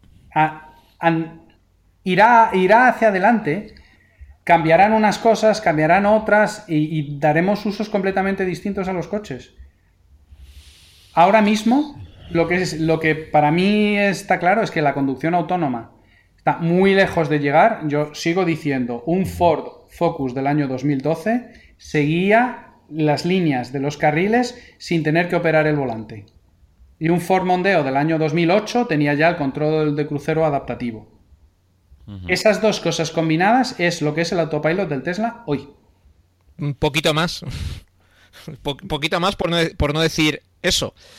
Eh, y luego eh, yo creo que hay, hay, otra cosa que también va a cambiar, que es el modelo de las ciudades. Progresivamente vamos a ir como el coche se va a ir apartando de lo que es el centro de las ciudades. Y puede que eso ayude a esa transición hacia, hacia el vehículo autónomo. Mm, Quizás. Sí, sí, sí, no, es que, es que yo con el tema de, de bueno, y ya nos metemos en el tema de los coches autónomos de lleno que ya estábamos comentando, es que la sensación es de, y creo que lo comentábamos en el grupo de Telegram estos últimos días, es de que hay gente que piensa, mm, yo mm, creo que algo también puedo meterme dentro de ese saco, de que los hábitos de consumo y ámbitos de, de forma de utilizar los coches mm, nos va a cambiar y que posiblemente nos vamos a adaptar a lo que nos viene. Y hay gente que planteaba en el grupo de Telegram estos días en el que, no, no, es que yo ahora cuando, cuando vuelvo a casa, pues eh, paro en una gasolinera y espero a cargar el coche, pues porque igual ya no, no tengo un garaje. Y entonces como no lo puedo cargar en la calle, o sea, no lo puedo cargar en el garaje porque no tengo garaje, lo tengo que dejar en la calle, con lo cual pues tengo que parar en una gasolinera, cargar el coche y, bueno, gasolinera. Yo decía por ahí, esto lo ponía en el guion, electrolinera, no sé cómo llamarlo, cómo se llamarán las gasolineras del futuro. Posiblemente sigamos arrastrando el mismo nombre. Pero, mm, claro, entonces, ¿qué tengo que hacer yo? Mm, ¿Cambiar mis hábitos a futuro? Mm, ¿Dejar de pensar o reservarme un tiempo antes de volver a casa para cargar el coche porque igual no lo he podido cargar en el trabajo? ¿O sí? ¿O me van a poner en el trabajo para cargar? Es que no lo sé. Yo, Ramón, me pareció verle un poco escéptico en, el, en el grupo de Telegram en este sentido, porque yo creo que él no ve a las personas adaptándose al coche, sino que son los coches los que tienen que adaptarse a nuestro ritmo de vida. No sé si, Ramón, estoy muy equivocado o, vas en, o piensas como, como yo en este sentido. Sí, bueno, yo, yo creo en realidad que no se puede cambiar premeditadamente un modelo al final eh, debes ofrecerle al mercado algo que el mercado acepte, no algo que el mercado tenga que comprender para después comprar, sino que tienes que ofrecerle algo que le, pues, que, le, sea atractivo y lo acepte directamente. El otro día escuchando el podcast de, Enchufados, me hacía gracia porque un poco me sentía reflejado.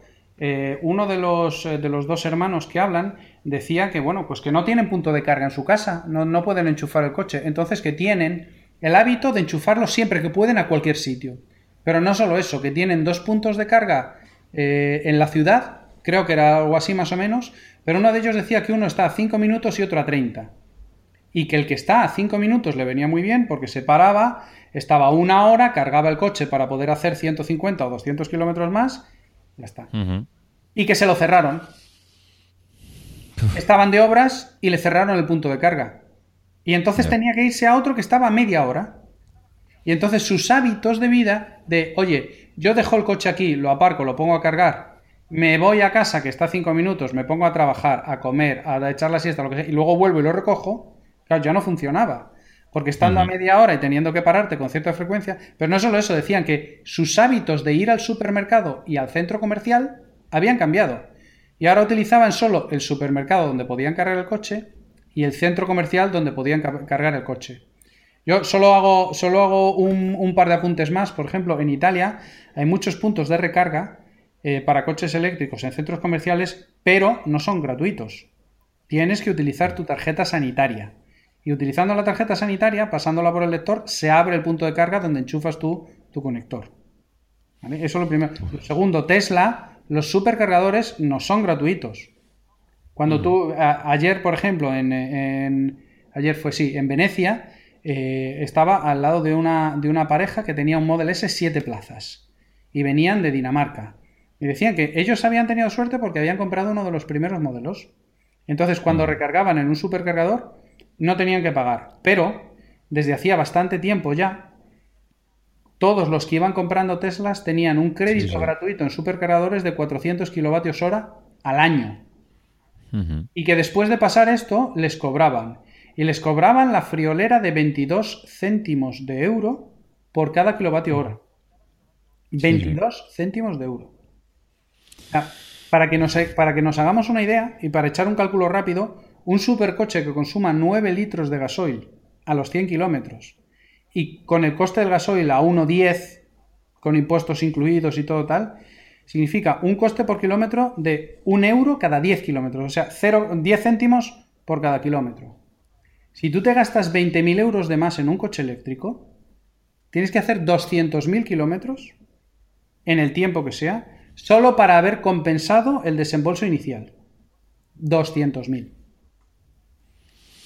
Hay, hay, que echar muchas cuentas. O sea, no es tan fácil. Y cuando, cuando esto se lo planteas a, a la gente, dicen, bueno, pues a lo mejor no me planteo el coche eléctrico esta vez y me lo planteo para la siguiente.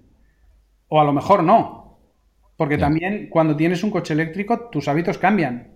Si tienes, como en mi caso, que repostar electricidad cada menos de 300 kilómetros, muchas veces dices, bueno, pues me voy en otro coche o me voy en avión o incluso para ir al supercargador haces 30 kilómetros de más. 15 para ir y 15 para volver, porque el supercargador no está en el camino. Son muchas cosas a valorar. es que yo lo, que, lo que no veo, lo que no veo, Ramón, es que tengamos que estar cambiando nuestra vida para poder tener un coche eléctrico. Ya no puedo ir a aquel centro comercial porque no hay cargadores, no puedo irme tan lejos de no sé dónde porque ya me quedo sin, eh, sin energía para volver a casa, no puedo ir por aquella carretera porque, joder, es que, ostras, una cosa es que tengas que amoldarte un poco, otra cosa es que cambies tu vida porque has cambiado de modelo de coche. Y eso es lo que creo que hay mucha gente que no está dispuesta a hacer. Y si no nos lo ponen muy, muy fácil, será difícil que esto termine de, arrancar. Pero es que el Tesla mola mucho. Si lo vemos... Es verdad. no, es que es verdad. Si lo vemos desde el punto de vista de este 1% o menos de la población que somos realmente un poco adictos a la automoción, que nos gusta mucho, que hablamos de coches tal cual, a lo mejor haces el esfuerzo de cambiar tus hábitos de vida por tener un vehículo un poco distinto y un poco más tal o más cual. Pero el 99% de la gente no, es una herramienta. Y comprarán una cosa distinta cuando les compense, y mientras no les compense no la compran. El término adecuado es electrodoméstico. Un electrodoméstico de transporte, sí, sí. Eh, pero es que es así.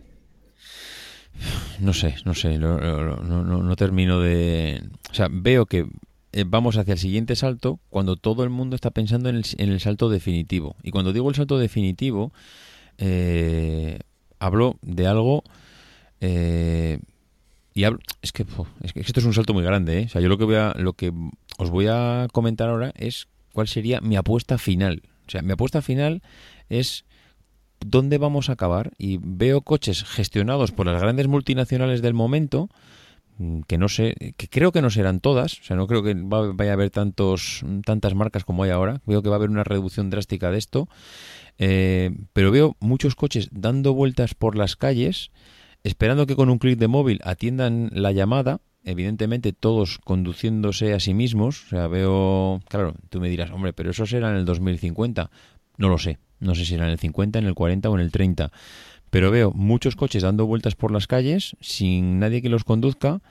Eh, veo el coche como un cubo cuadrado rodeado de sillas, barra sofás, vaya, barra lo que le quieras poner, lleno de servicios, con una mesa en el centro donde te puedas entrar en el coche, tomarte un café con quien vayas de viaje o donde puedas trabajar si vas solo, conectándote con un portátil o como lo que se llame en su momento. Y, y, y, no, y no veo los garajes. O sea, no veo que vaya. Está todo el mundo aquí viendo eh, o, equipando sus garajes eh, para, para, prepararlo para lo que nos viene. Y en cambio yo veo que no va a haber garajes. O sea, yo veo que no vamos a tener coches. Si es que realmente, eh, si esto va a la velocidad que va, y, parece que va a buena velocidad, los garajes van a dejar de tener sentido porque ya no vamos a tener coches. No vamos a tener ni aparcamientos en las ciudades. O sea, es, al final, hoy en día los coches eh, tienen sentido dando vueltas. Yo creo que es el único sector en el que el producto está parado esperando a que le llamen. Todos los negocios adaptan el producto a la demanda. Mm, se han eliminado los stocks. Eh, tenemos ahora mismo una automoción con millones y millones y millones de stocks parados en las calles, en los garajes, en los aparcamientos. Eso tiene que desaparecer. O sea, es que... Mm, y si desaparece todo esto, eh, ¿cuánto va a bajar la demanda del mercado? Porque si yo ahora mismo cuento todos los coches que hay parados en, no sé, España, por no irnos muy lejos, eh, ¿cuántas horas de circulación son esas al cabo del día que están ahí paradas esperando que alguien les dé un uso? Lo normal será es decir, oye, en vez de que haya 100 millones de coches fabricados, que haya 25, pero que estén continuamente dando vueltas. Entonces, si reducimos esa demanda, mm, ¿cuántas fabricaciones? Claro, si reducimos la demanda, reducimos la fabricación. Y si reducimos la fabricación, ¿cuántas de las que están hoy en día operando van a subsistir? Yo no sé si vosotros sabéis cuántas eh, fabricantes mm, de coches hay en el mundo. No sé, yo voy a decir una cifra y no tengo ni idea. ¿30 puede haber en el mundo? ¿Alguien sabe esa cifra de cuántos fabricantes puede haber? Igual 30 es demasiado, no lo sé. Mm, marcas, significativas quizá. Alguna más, 40. Eh, marcas es una cosa, grupos industriales va a ser otra. Sí, grupos, grupos 8 o 9 significativos. Pero de todas formas, me apena tantísimo el escenario apocalíptico que es descrito para el mundo de la automoción y para algunos que tenemos cierto placer en sentarnos en nuestro coche y disfrutar de unos kilómetros. ¿eh? ¿Pero por qué lo ves apocalíptico? Has despojado de todo el placer del... No, no, o sea, yo yo lo que veo es que ahora mismo está todo el mundo pensando en, en el siguiente paso. Pero es que las grandes, yo creo que el siguiente paso lo están obviando, que es lo que yo decía antes. Yo creo que no están pensando en, en dónde vamos dentro de dos años. Y yo creo que están pensando dónde vamos dentro de 20. Por eso están tan tranquilas. Porque, porque cada uno tiene su apuesta. Saben dónde va Tesla corriendo a toda pastilla y que les está sacando un cuerpo y medio. Pero que Tesla lo que no tiene es un duro. Eh, y esto entendido como se tiene que entender. O sea, Tesla no tiene ahora mismo la capacidad financiera que tienen las grandes multinacionales que mueven el mundo de la automoción.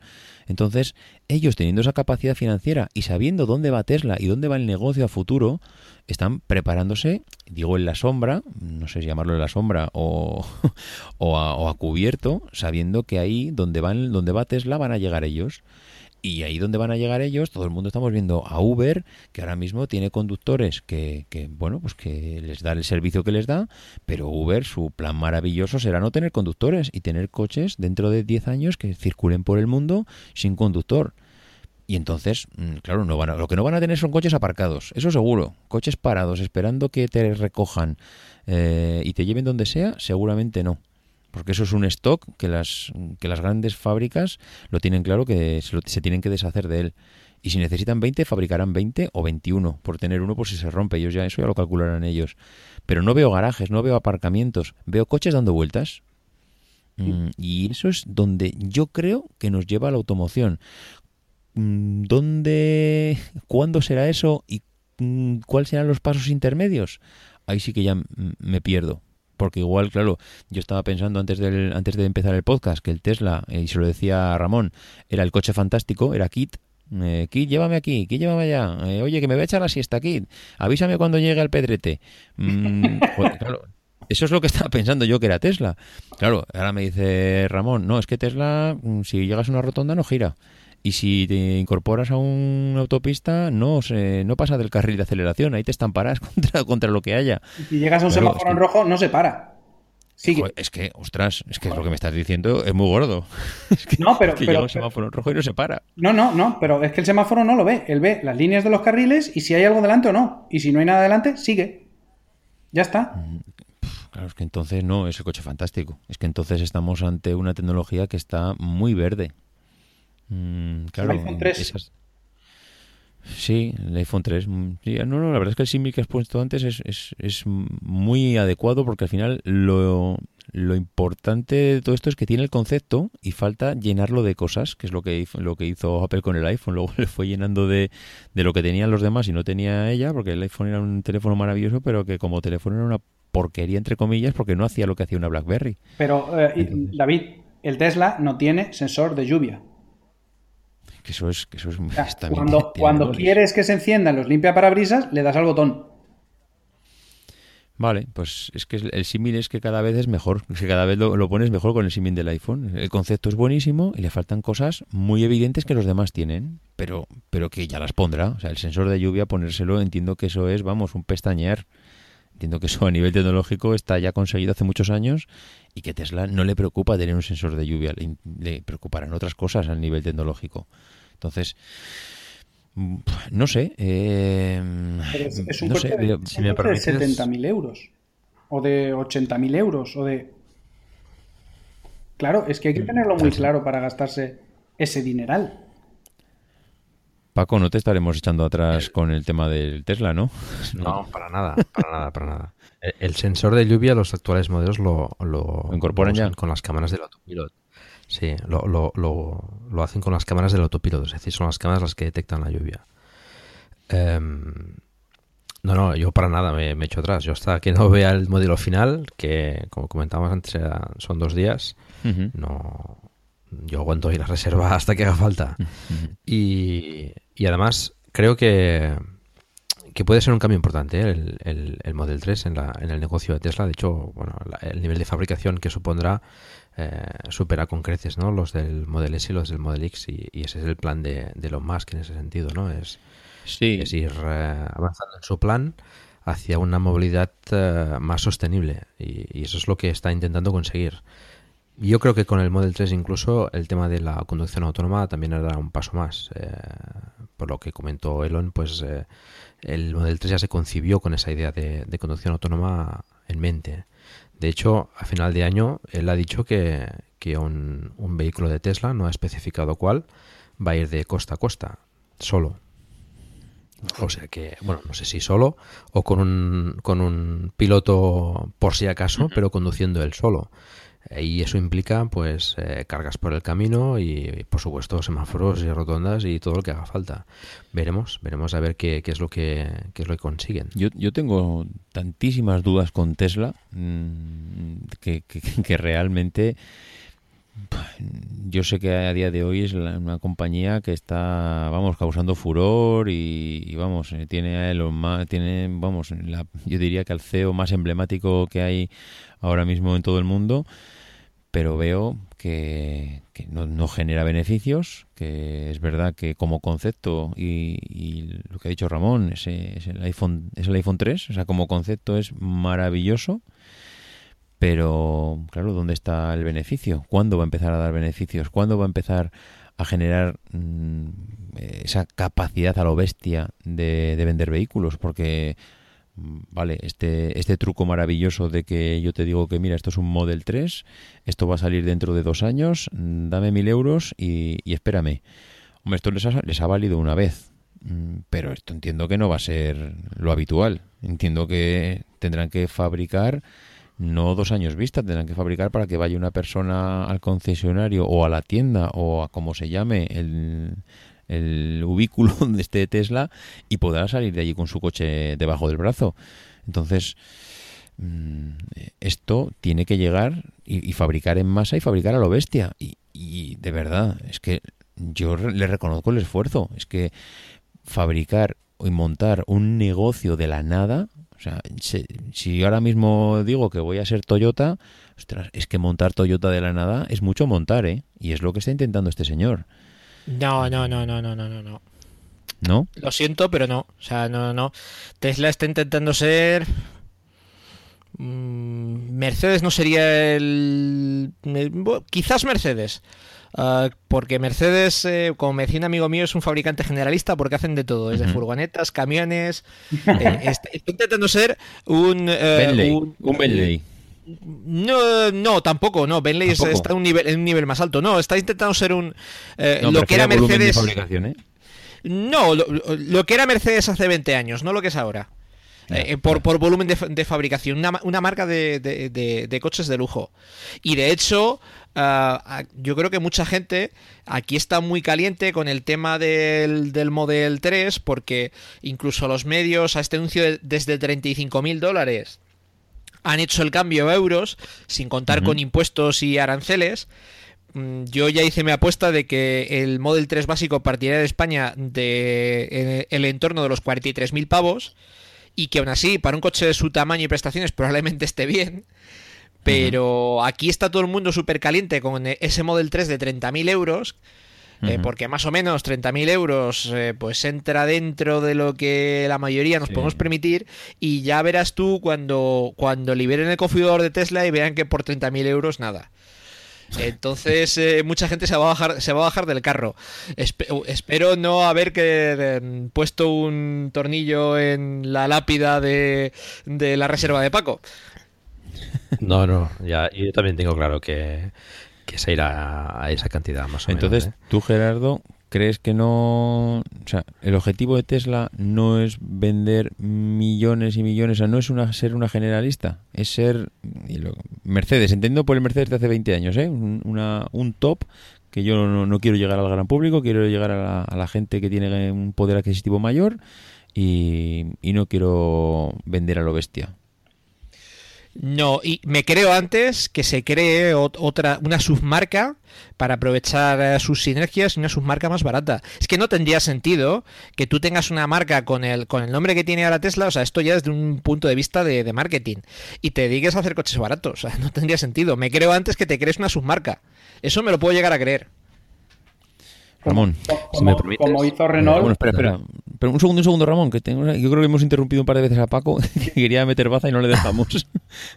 Sí, eh, el plan maestro de, de, Elon Musk, ¿no? El famoso plan maestro eh, que tenía, pues eh, empezó con el, con el Tesla Roadster, que era un, un super deportivo con baterías que nadie se cree que podía hacer y lo hizo y lo hizo muy bien.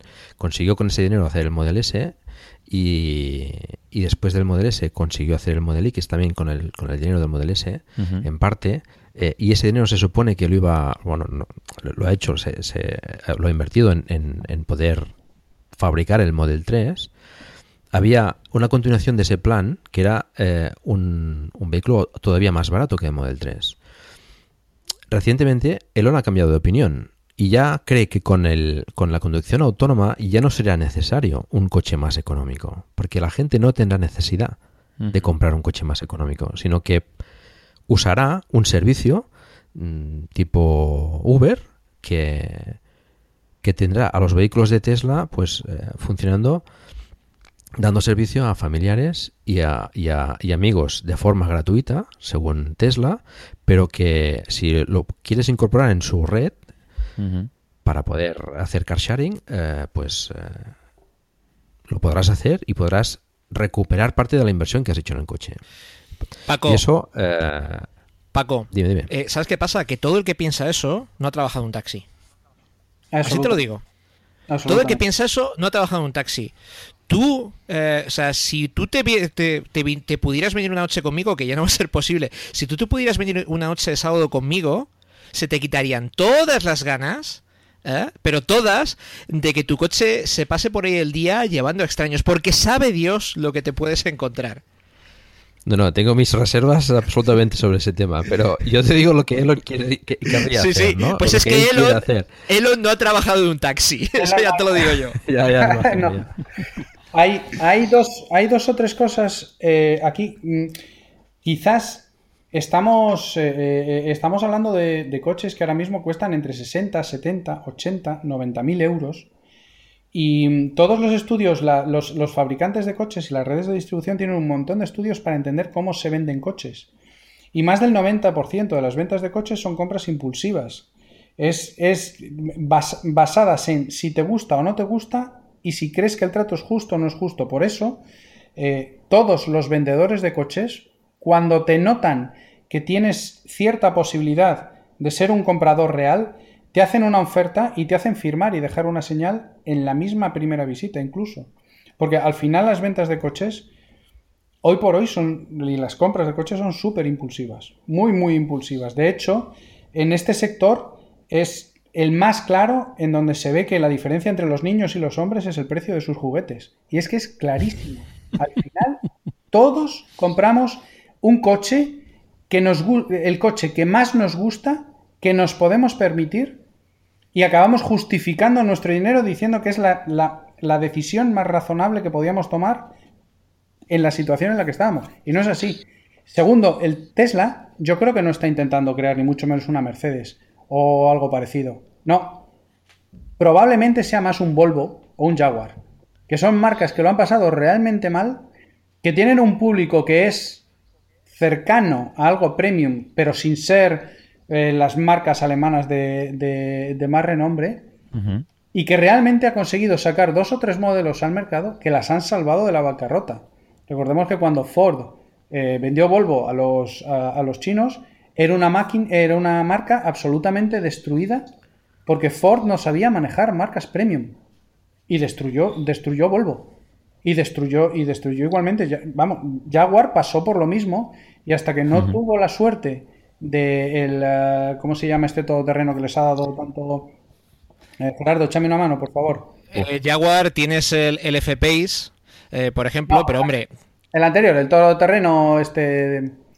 el, el pues Jaguar todoterreno. estás pensando en, el Ranger Rover Evoque, este, que, también, que, también era de también era de er, era de Ford. Eh, yo mira, fíjate, te compro la comparativa con Volvo, ¿eh? Mm, mira, no estaba yo del todo convencido con, con Mercedes, pero te compro la comparativa con Volvo, que también tiene camiones. Y es más, eh, por ejemplo, ese modelo por debajo del, modelo del Model 3, eh, si lo ponemos un poco en gama, eh, un Model 3 sería Audi A4, BMW Serie 3, Mercedes Clase C. un modelo por debajo sería BMW Serie 1, Audi A3, Mercedes Clase A, como si estos fueran baratos. Sí, sí, sí, sí, pero vete al configurador de BMW y ponte a configurar un Serie 5. Vete a un concesionario y consigue un Serie 5 por 50.000 euros. 50.000, ¿eh? Y compáralo con un Model S de 70.000. Pon los dos a 130 km por hora en autopista y me dices qué coche va mejor. A 130 porque es ley, o a 120 en España. Y me dices qué coche suena más. Y qué coche rueda mejor. Y qué, con qué coche haces más kilómetros. Y pues te, aseguro que, no es el Tesla. no, no, no, de hecho había oído, todavía no he tenido el gusto de, poder probar un Tesla, pero había oído que el tema de acabados interiores no era ninguna virguería, sobre todo para, el precio. Hombre, todos los recubrimientos del, maletero son de plástico. Las holguras entre las, entre las cejillas de las puertas las hay de 8 milímetros y las hay de 1 centímetro. Y cuando tú vas no, no, pero te lo, digo, ayer precisamente en el Supercharger de Venecia me encontraba con esta pareja de daneses y me decían que habían ido cuatro veces a reajustar las puertas. Porque las puertas no ajustan y cuando no ajustan exactamente, ya sabemos que es una de las razones por las que el coche suena un poco de más, es que la aerodinámica no es perfecta. Y cuando empiezan a desajustarse y empiezan a tener filos y cantos y aristas vivas y empiezan a tener desajustes, suenan todavía más. Y esto, claro, un Tesla cuando, cuando circulas en ciudad a 40 kilómetros por hora es una maravilla. ¿Verdad? No se, no se escucha nada. No se escucha nada. Bueno, hay que hacer 100 kilómetros por autopista para ver realmente que no está al nivel en el que están otros muchos coches. Y yo para mí un Model S lo compararía con un Serie 4 o con un Audi A5 o con un CLS, por ejemplo. Yo creo que eh, lo más Berlina, Berlina Deportiva. De todas maneras, también te digo que muchas veces tenemos, eh, tenemos una, idea de, de, lo que son los ajustes y demás. Mira, yo por, por trabajo, de vez en cuando llevo un Mercedes clase S, eh, el de hace dos generaciones. Y le estoy viendo, pues mira, le conozco ese coche desde los 70.000 kilómetros a los 180.000 que tiene ahora. Y es de gasolina, y sí, efectivamente, no oyes una mierda. Pero chico, el tema de ajustes... Mm, pues mira, si eso es lo mejor que sabe hacer Mercedes, pues eh, vaya. Sí, sí, sí, sí, sí. Eh, por no hablar, esto ya, mira, os voy a meter así un, detalle para hacer un poco de chanza. Eh, estamos hablando de un coche de 2008, ¿no? Eh, tienes eh, una tapa en el salpicadero con el lector de CDs y de abajo una ranura. Y yo viéndome loco, digo, ¿para qué leches es esta ranura? Parece de un mini disc, pero es un poco más pequeña. Y ya rebuscando en el manual eh, me encontré, y esto además lo comento para que veáis un poco cómo son las grandes y tradicionales marcas alemanas, ¿no? Rebuscando encontré que es que era una ranura de tarjeta de memoria para escuchar MP3. Pero ¿en qué diréis? ¿Qué, qué, formato eh, creéis que era esa ranura? Pues no sé, me dejas fuera de juego. No PC Mecía. PC Mecía. Te lo juro. Es un coche de, de 2008. Es que ya me imagino algún alemán en 2006. Tíos, tenemos que poner el MP3, que es lo que quiere la gente ahora. Vale, vale, pero ¿qué formato usamos? El PC Mecía, que esto lo lleva a mi portátil, esto es lo más. Pues sí, sí, sí, sí. La, verdad es que costaría encontrar tarjetas. ¿eh? de todas formas, eh, eh, es ridículo. Es ridículo. Ahora mismo se venden coches, tú vas a una concesión de Peugeot o vas a una concesión de... en Renault, por ejemplo, ya lo ha dejado, pero te vas a una, concesión de Ford y sigues encontrando coches con ranura para CD. Sí, sí, sí, sí, sí, sí. bueno, el, mira, le han dejado a Melissa Ah, eh, hemos llevado mi, el, Lexus TT de, mi mujer de 2011 al taller por una campaña de, revisión y le han dejado un, NX nuevecito de trinca que me encargaré de probar extensamente este fin de semana. Eh, y, me parece que he visto una reunión CD por ahí, ¿eh? Pero hay que tener en cuenta que el ciclo de producto durante la crisis, el ciclo de producto en la automoción se ha alargado hasta los 7, 8 años, pero normalmente Casi todos los coches tenían una vida de 6 años, los tres primeros tal cual, después se hacía un restyling, vivían otros tres, y pero hay que tener en cuenta que un coche que está viviendo, por ejemplo, del 2010 al 2016, se ha pensado en el 2007-2008. Y en ese momento tienes que diseñar toda la plataforma, toda, con la tecnología que tienes. Y ese coche que sigues vendiendo en el 2015, diseñado en el 2008, sigue pensando, pues efectivamente, que Spotify, por, supuesto, no existe y que lo que más mola es el CD, porque en el 2008 se usaba.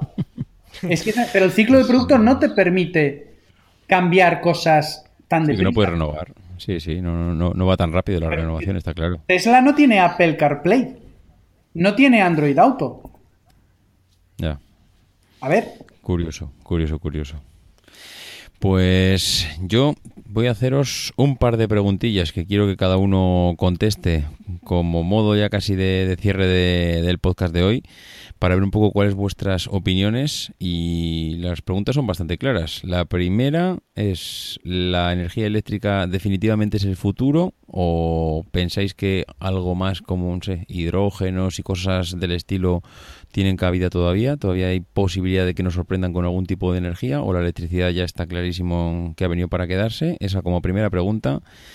Y la segunda es de todas las empresas que hay ahora mismo, digamos, de punta de lanza en el sector, ¿quién veis eh, que está bien posicionada para hacer esa competencia directa a Tesla, para estar ahí llegando codo con codo a la meta, a la meta entendiendo como, bueno, donde van todas a 10 años vista, y quién veis que no, que que cada vez los veis más débiles y que, y que se van a quedar por el camino o que van a ser comprada o absorbida por, por otra. Pues no sé, alguno de los tres que se lance a comentar estas dos preguntas, energía y empresa puntera y, que no esté preparada. Venga, yo, yo mismo. Eh, energía, la electricidad está aquí para, para llegar, para, para quedarse. Eh, no sé si será lo único y dependerá muy mucho de, cada país y de cada mercado. El tema del hidrógeno no lo termino de ver, sinceramente no lo termino de ver, la pila de combustible. Incluso mm. Toyota, que son los que más apuntaban por ahí, acaban de recular hacia el eléctrico. Eh, así que yo personalmente no, lo termino de ver. Y luego, ¿qué marcas eh, se pueden quedar por el camino? Pues es que quien más, quien menos está teniendo sus, eh, sus, movimientos. las que más van a sufrir son marcas más pequeñas y con... con aliados menos poderosos y parece que este en este momento quizás los que están un pelín más atrás eh, y esto me, probablemente me saque, me saque del error eh, Ramón. Quizás eh, me parece que Ford se está quedando un pelín atrás. por no hablar, y, Honda, Ford y Honda yo creo que se, están quedando un, pelín atrás, pero dudo que los dos se queden por el camino, pues solo por lo grandes que son. Honda, lleva atrás bastante tiempo ya, o sea, Honda mm, lleva haciendo la goma en el mercado no, no, sé cuántos años, pero por lo menos 10 o 12. Eh, sí, ¿veis a Honda tan, tan débil? Yo sí. ¿Cuántos, ondas, ¿Cuántos ondas ves tú en la calle aquí en España? Honda ya no tiene importador en España. Honda pasó al grupo Berger y si no recuerdo mal, del grupo Berger ha salido ya. El grupo Berger es, es el grupo que importa en España 14 o 15 marcas de las pequeñas. ¿Vale? Los Subaru, los tal, todas estas marcas vienen a importar. Por... Honda cerró su importador, que estaba en Barcelona, si no recuerdo mal, en el año 2011. Y se la dieron, perdón, cerró su, su National Sales Company, eh, su, su, filial en España en el año 2011. Igual que Mitsubishi. Y la Mitsubishi ahora em, tiene, tiene importador. Honda no estoy seguro de que tenga importador. Tiene concesionarios, pero no sé si distribuyen desde España o desde otro país ya. Ford es una compañía súper tradicional. Eh, no serán nunca los primeros que hagan algo. Nunca, nunca. Vamos, y, y, Bueno, no sé, ¿eh? No sé, porque por ejemplo en Estados Unidos el tema del híbrido lo vieron súper rápido y allí además fueron, después de Toyota y cuando vieron cómo el Prius eh, se estaba eh, comiendo el mercado, hicieron además lo relativamente fácil, que fue levantar el teléfono, hablar con Toyota y decir, paténtame, paténtame la tecnología que yo también hago híbrido. Eh, eh, exacto, sí, sí, sí. Y metieron el Ford, el Ford eh, Edge, ¿se llamaba? que era, es así como todo, todo terreno o algo así. No, recuerdo bien, como un SUV híbrido. O sea que ahí se, movieron rápido. Pero sí, en general parece que Ford está muy centrada en todo el tema del infotainment y tecnologías de conducción y no tanto en la propulsión. Y, permíteme decir que lo hace bastante bien. O sea, el infotainment de, Ford es uno de los sistemas de gestión de IT del automóvil que funcionan mejor de los que hay ahora mismo en el mercado. El Edge es un modelo que ahora ya se importa en Europa y ya se vende en España. Y se vende con, el motor de 150 y 180 caballos, tracción eh, trasera o 4x4 y cambio manual o automático.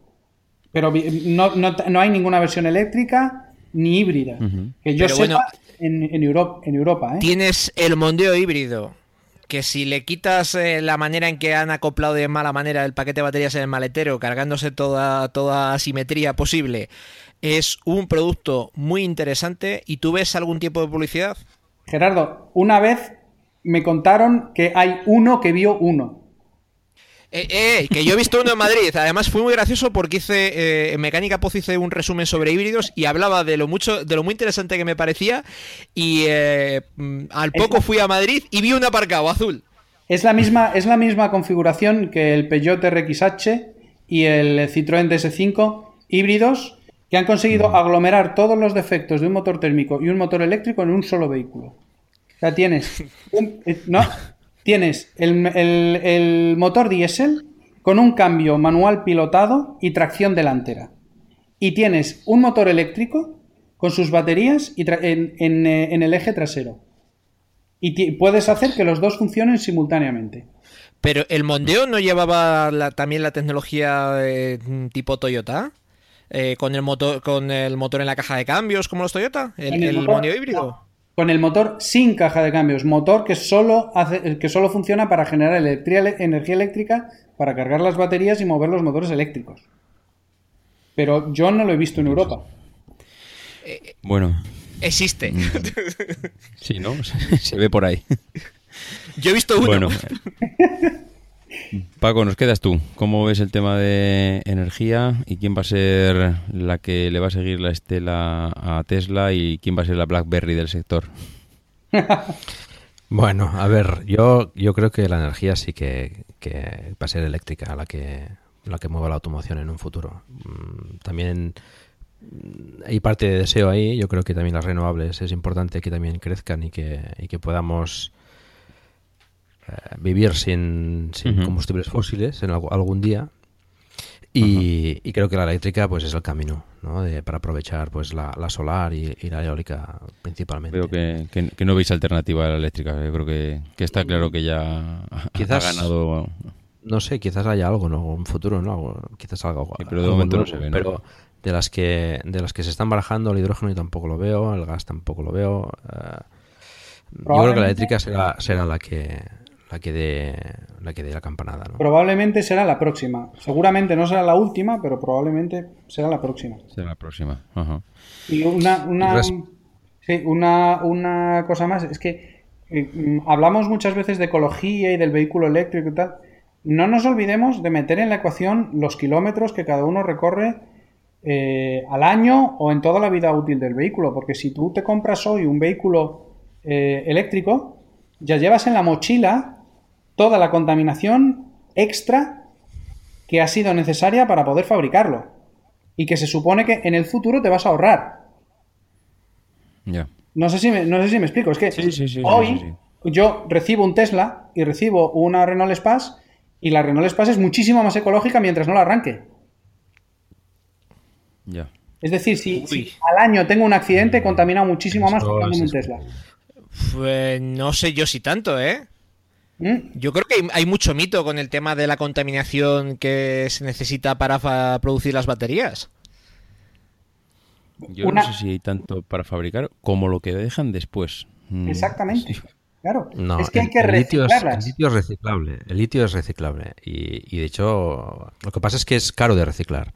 Entonces es mucho más barato conseguir el litio de forma natural, digamos, ¿no? de, la tierra, que, reciclarlo. Pero algún día eh, supongo que, que, tenemos que, reciclarlo de alguna manera. ¿no? Y, es reciclable 100%. Es decir, hay, hay otros metales que, se, que entran en las baterías, como el cobalto, así que quizás. Eh, aparte que son bastante más escasos que el litio, eh, y que son más complicados de reciclar, pero el litio es reciclable. en ese sentido no, no, tiene que haber problema. Si me dejáis explicar O, ya apuntar, porque tampoco soy una enciclopedia viviente como Ramón o Gerardo respecto a, la automoción, yo la que creo que, le puede seguir un poco el ritmo a, Tesla es Nissan. Veo que Nissan está apostando también bastante fuerte por el coche eléctrico, pronto va, a presentar el nuevo Leaf, que creo que puede, que puede, que puede ser un vehículo bastante interesante también. Y, respecto a la que se puede quedar en el camino, pues eh, bueno, veo que que yo sepa, la única que no se ha manifestado al respecto de, modelos eléctricos es Mazda. No sé, no sé si, Mazda dónde va a quedar. no, pero eh, es la única que no ha que no ha tocado el tema eléctrico ni, ni tiene intención ni se la espera tampoco, ¿no? Quizás quizás se quede, no sé. Bueno, yo bueno, sobre esta empresa, sobre Mazda, la verdad es que no puedo hacer ninguna aportación. No sé si Gerardo o Ramón tienen algún alguna noticia sobre ella. La verdad es que no, yo no he visto nada, nada relacionado con esta empresa en las noticias de los últimos tres meses, por decir algo así. Mazda dependía de Ford y fíjate lo que, lo que estamos hablando de Ford. Eh, Mazda es una compañía tan pequeña, con un nivel de ventas fuera de Japón tan testimonial, que directamente... no, no desaparecerá, es, despreciable, digamos. Mm, yo no, estoy de acuerdo con ninguno de vosotros. Mazda es un super fabricante en Asia, super fabricante. Y tú vas en Australia, tú vas en, eh, tú vas a China, Tailandia, toda, toda África y se ven Mazda a patadas. De verdad, a patadas. Ah, no, o sea, Mazda no es. Vale que no sea un, fabricante mm, tradicional en Europa y vale que haya hecho experimentos un poco extraños, los motores rotativos y tal, todas estas cosas. Pero Mazda es un super, es un super o, o, a lo mejor ya no tanto, pero hace dos años era un super fabricante que vendía muchísimos, muchísimos vehículos, sobre todo en el hemisferio este. Pero muchísimos. Sí, pero siendo sinceros, a un nivel global, no, es Subaru tampoco. Que Subaru sí que son cuatro coches los que venden, mal contados. Pero a un, a un nivel global y ya no perteneciendo a, ningún grupo grande. Eh, hombre, Mazda ahora estaba muy por refinar el motor de, el motor de, de gasolina. Eh, a ellos yo creo que lo que les ha pasado, se habían gastado su tiempo y sus energías en, producir un diésel y de repente se han dado cuenta que el mercado ya no quiere diésel. Entonces les ha pillado un poco, un poco de aquella manera. Yo al final, ah, los fabricantes nos dan lo que les queremos comprar. Y lo que ha pasado de un par de años para acá es que ahora de repente todos queremos comprar eléctricos. Así que los fabricantes han virado máquina, han dejado de hacer diésel y están buscando la manera de hacer eléctricos. Yo, de verdad no estoy tan seguro que todos queramos comprar eléctricos. Mm, que todos veamos el futuro por ahí, sí, que todos queramos comprar eléctricos en un arco de aquí a 3, 4, 5 años. Mm, yo no lo veo tan claro. Que está de moda, yo creo que está de moda, yo creo que más o menos se puede intuir que hay un nicho de negocio ahí en los próximos años. Eh, quien más, quien menos está preparando su, su flota para tener algo que presentar en un medio plazo si lo va a ser todo, a mí me habéis dejado con muchas dudas de, si, si, todo el mundo va a hacer ese viraje al completo o va a tener dos líneas en función de para ver dónde vaya el mercado. Bueno, no sé, yo creo que aquí ya... Me gustaría ver las cifras de matriculaciones en Europa del segundo, del segundo trimestre, pero me extrañaría mucho que las ventas de eléctricos, me extrañaría muchísimo que, que hubiesen llegado siquiera al 1%, ¿eh?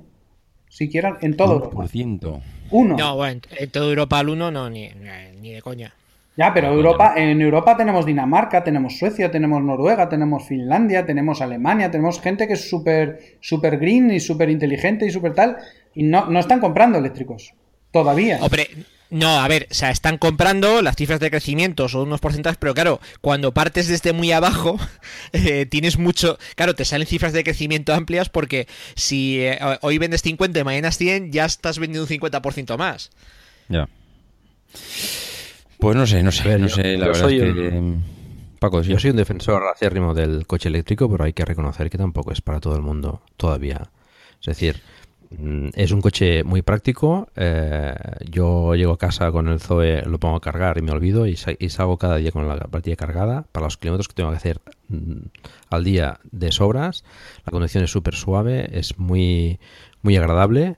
Y para viajes largos, pues como comentaba, creo que fue Ramón, pues eh, se alquila un, coche térmico y, ya está. y es una solución viable para mucha gente, pero para mucha otra gente todavía no. Yo, mira... no lo puedes cargar cada día.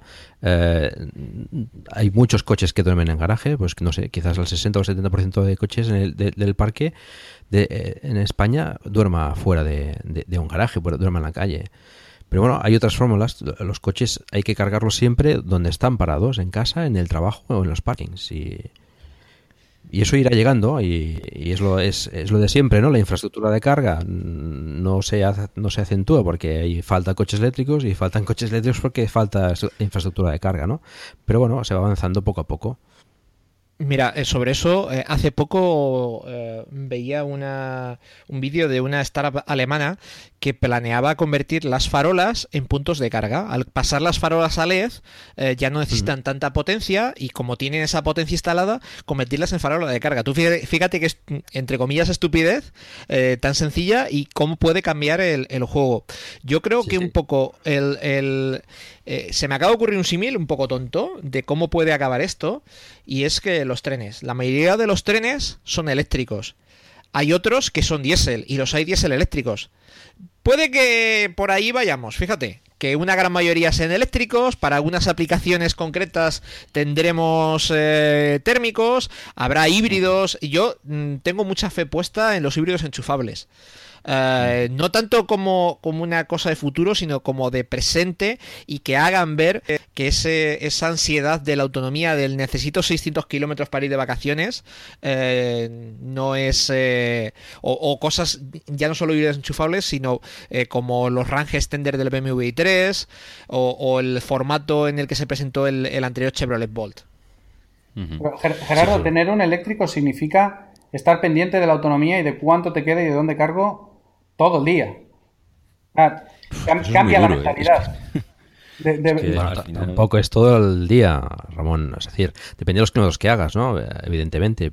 Sí que hay ansiedad muchas veces, ¿no? Esa ansiedad de, falta de energía y que no llegas, ¿no? Yo también lo he, sufrido.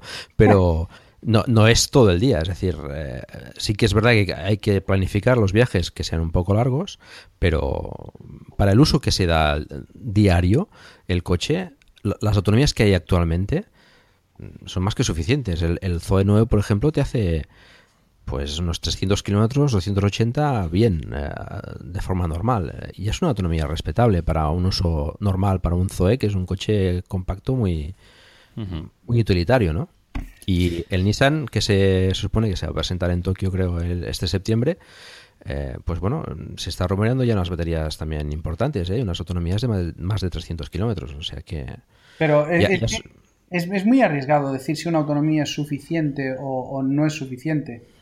Eh, viniendo de donde venimos y estando acostumbrados a lo que estamos acostumbrados, yo ayer, de verdad, llegaba de Venecia a Milán y llegaba llegué con 17 kilómetros de autonomía al, al supercargador. Pero es que cuando me quedaban 25 me equivoqué en la salida de la autopista y pasé un rato muy malo. Porque, porque digo, no, y si no llego, es. un movidón. Sí, sí. sí, sí. Y, eso, ¿eh? con un, eso con un vehículo térmico, primero, que en, primer no te pasa. Y segundo, si te pasa, pues repostas en el otro lado, al final. Bueno, eh, no, no, no, no, no, Te puede pasar igual. Te contaría yo una vez un viaje que hice a Portugal, que, bueno, es un extremo la cabeza. Hice a Portugal un día de diario, de madrugada, eh, las 3 de la mañana, eh, en todas las gasolineras cerradas. Y bueno, por, por resumirlo, un coche que tenía 55 litros de depósito entraron 54 y medio. pues yo, últimamente, y, esto ya lo hemos hablado. Eh, David y yo, he estado, he llegado hasta Grecia en coche. Nunca he tenido un problema.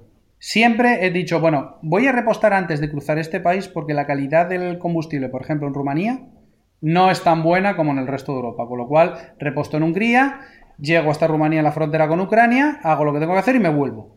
Y no reposto en Rumanía. Pero estas cosas con un eléctrico es un uso bastante particular, ¿cierto? Pero no son planteables. No son absolutamente planteables. Bueno, con tiempo sabes que un enchufe hay en todos sitios. Eso sí, con tiempo, con tiempo. con tiempo, sí, claro. Bueno, pues voy a tener que cortar. ¿eh? Desconectar una máquina vending para cargar el coche. no, no, es una tontería, ¿no? Ya, ya, veo a Amazon vendiendo Powerbank para cargar el coche. No descartes nada, no descartes nada. Este hombre vende, vamos, a la mujer si le dejas. Bueno, os voy a cortar, ¿eh? os voy a cortar porque es que veo que es que me tenéis aquí toda la noche hablando y, esto, vamos, esto es sin vivir. Aquí me tenéis a tener toda la noche sin dormir. Vamos ya caminos de las dos horitas. Yo pensaba que no ibas a ser capaz de llegar a dos horas de grabación y veo que sí, veo que si os dejo nos vamos a las tres. Así que... Señores, la verdad es que un auténtico placer haber contado con vosotros. Creo que se nos han quedado algunas cosillas por ahí en el tintero, pero mm, yo creo que como resumen de cómo ve eh, todo el mundo el negocio y hacia dónde hacia dónde va, yo creo que todo el mundo tiene más o menos una idea clara. Y ahora pues ya os dejo despediros, decirnos dónde os pueden encontrar. Eh, yo creo que a Gerardo creo que más o menos todo el mundo lo tiene identificado, ya sabe dónde escucharle, tiene varios podcasts, pero los demás no sé si andáis por Twitter, por redes sociales, así que Gerardo, comienzas tú que tienes más callo y todo tuyo. Bueno, pues a mí me podéis encontrar en Mecánica Poz y en esto con Josmo Pasada de AOP Podcast en Twitter como Mecánica Poz o bueno, en mi Twitter personal que es muy aburrido, arroba prorracehsd. Muy bien. Paco, ¿dónde te podemos encontrar? Aparte en el canal de Telegram, que ahí también tenemos eh, conversaciones interesantes con Ramón, eh, en Twitter como arroba Paco Culebras. Ok. Ramón. Yo, yo solo estoy en el, en, el canal, en el canal de Telegram, que es telegram.me barra perspectiva y soy RC. Joder, qué maravilla. Una persona que, no vive esclavo de las redes sociales. Sí, señor Ramón. estás consiguiendo pasar esta era tecnológica sin estar enganchado a los Facebook, Twitter y demás. Sí, señor, como debe de ser. y, Muy bien. me cuesta lo de Facebook, ¿eh? De verdad. a mí cada vez me cuesta menos, la verdad. Muy bien, oye, pues nada, lo dicho, muchísimas gracias. Yo creo que nos ha quedado un podcast bastante, bastante redondo y, bueno, a ver un poco como cierre de temporada, creo que está bastante bien. A, los oyentes, ahora cuando os deje me despediré de ellos y nada chicos, que muchísimas gracias a los tres y que nos vemos, espero, en otro futuro debate la temporada que viene, ¿vale? Por supuesto, cuando quieras. Venga, un abrazo a todos. Hasta ahora. Un abrazo. Bueno, señores, pues hasta aquí hemos llegado con este episodio, con esta temporada y toca descanso. Descanso yo creo que más que merecido para un podcast de publicación semanal que, que bueno, que tras semana tras semana pues hemos estado al pie del cañón. Creo que apenas se puede decir que hemos faltado a la cita y, bueno, pues que, las vacaciones nosotros desde luego pensamos que están más que merecidas y que hay que coger fuerzas y, ganas para volver en septiembre con nuevas ideas y ya veremos a ver si toca algún formato o algo diferente porque siempre está bien darle un toque, un toque fresco al podcast para ir añadiendo o quitando cosas. Por lo demás, pues lo de siempre, muchísimas gracias a todos los que hacéis eh, referencia al podcast en redes sociales, en iTunes, en todas las reseñas que hacéis. Esta semana hay nuevas reseñas. Eh, Pablo Ver, Tigre Bestial, Manon LED y Nan0507 nuevamente pues han hecho que, esbocemos una sonrisa y bueno, la verdad es que sea en cierto modo reconfortante el, hacer el podcast semana tras semana.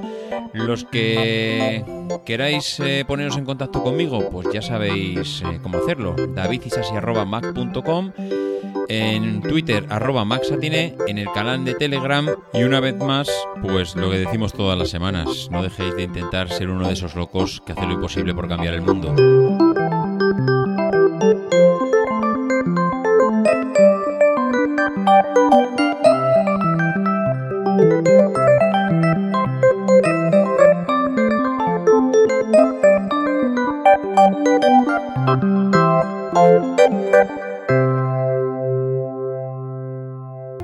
The people who are crazy enough to think they can change the world are the ones who do.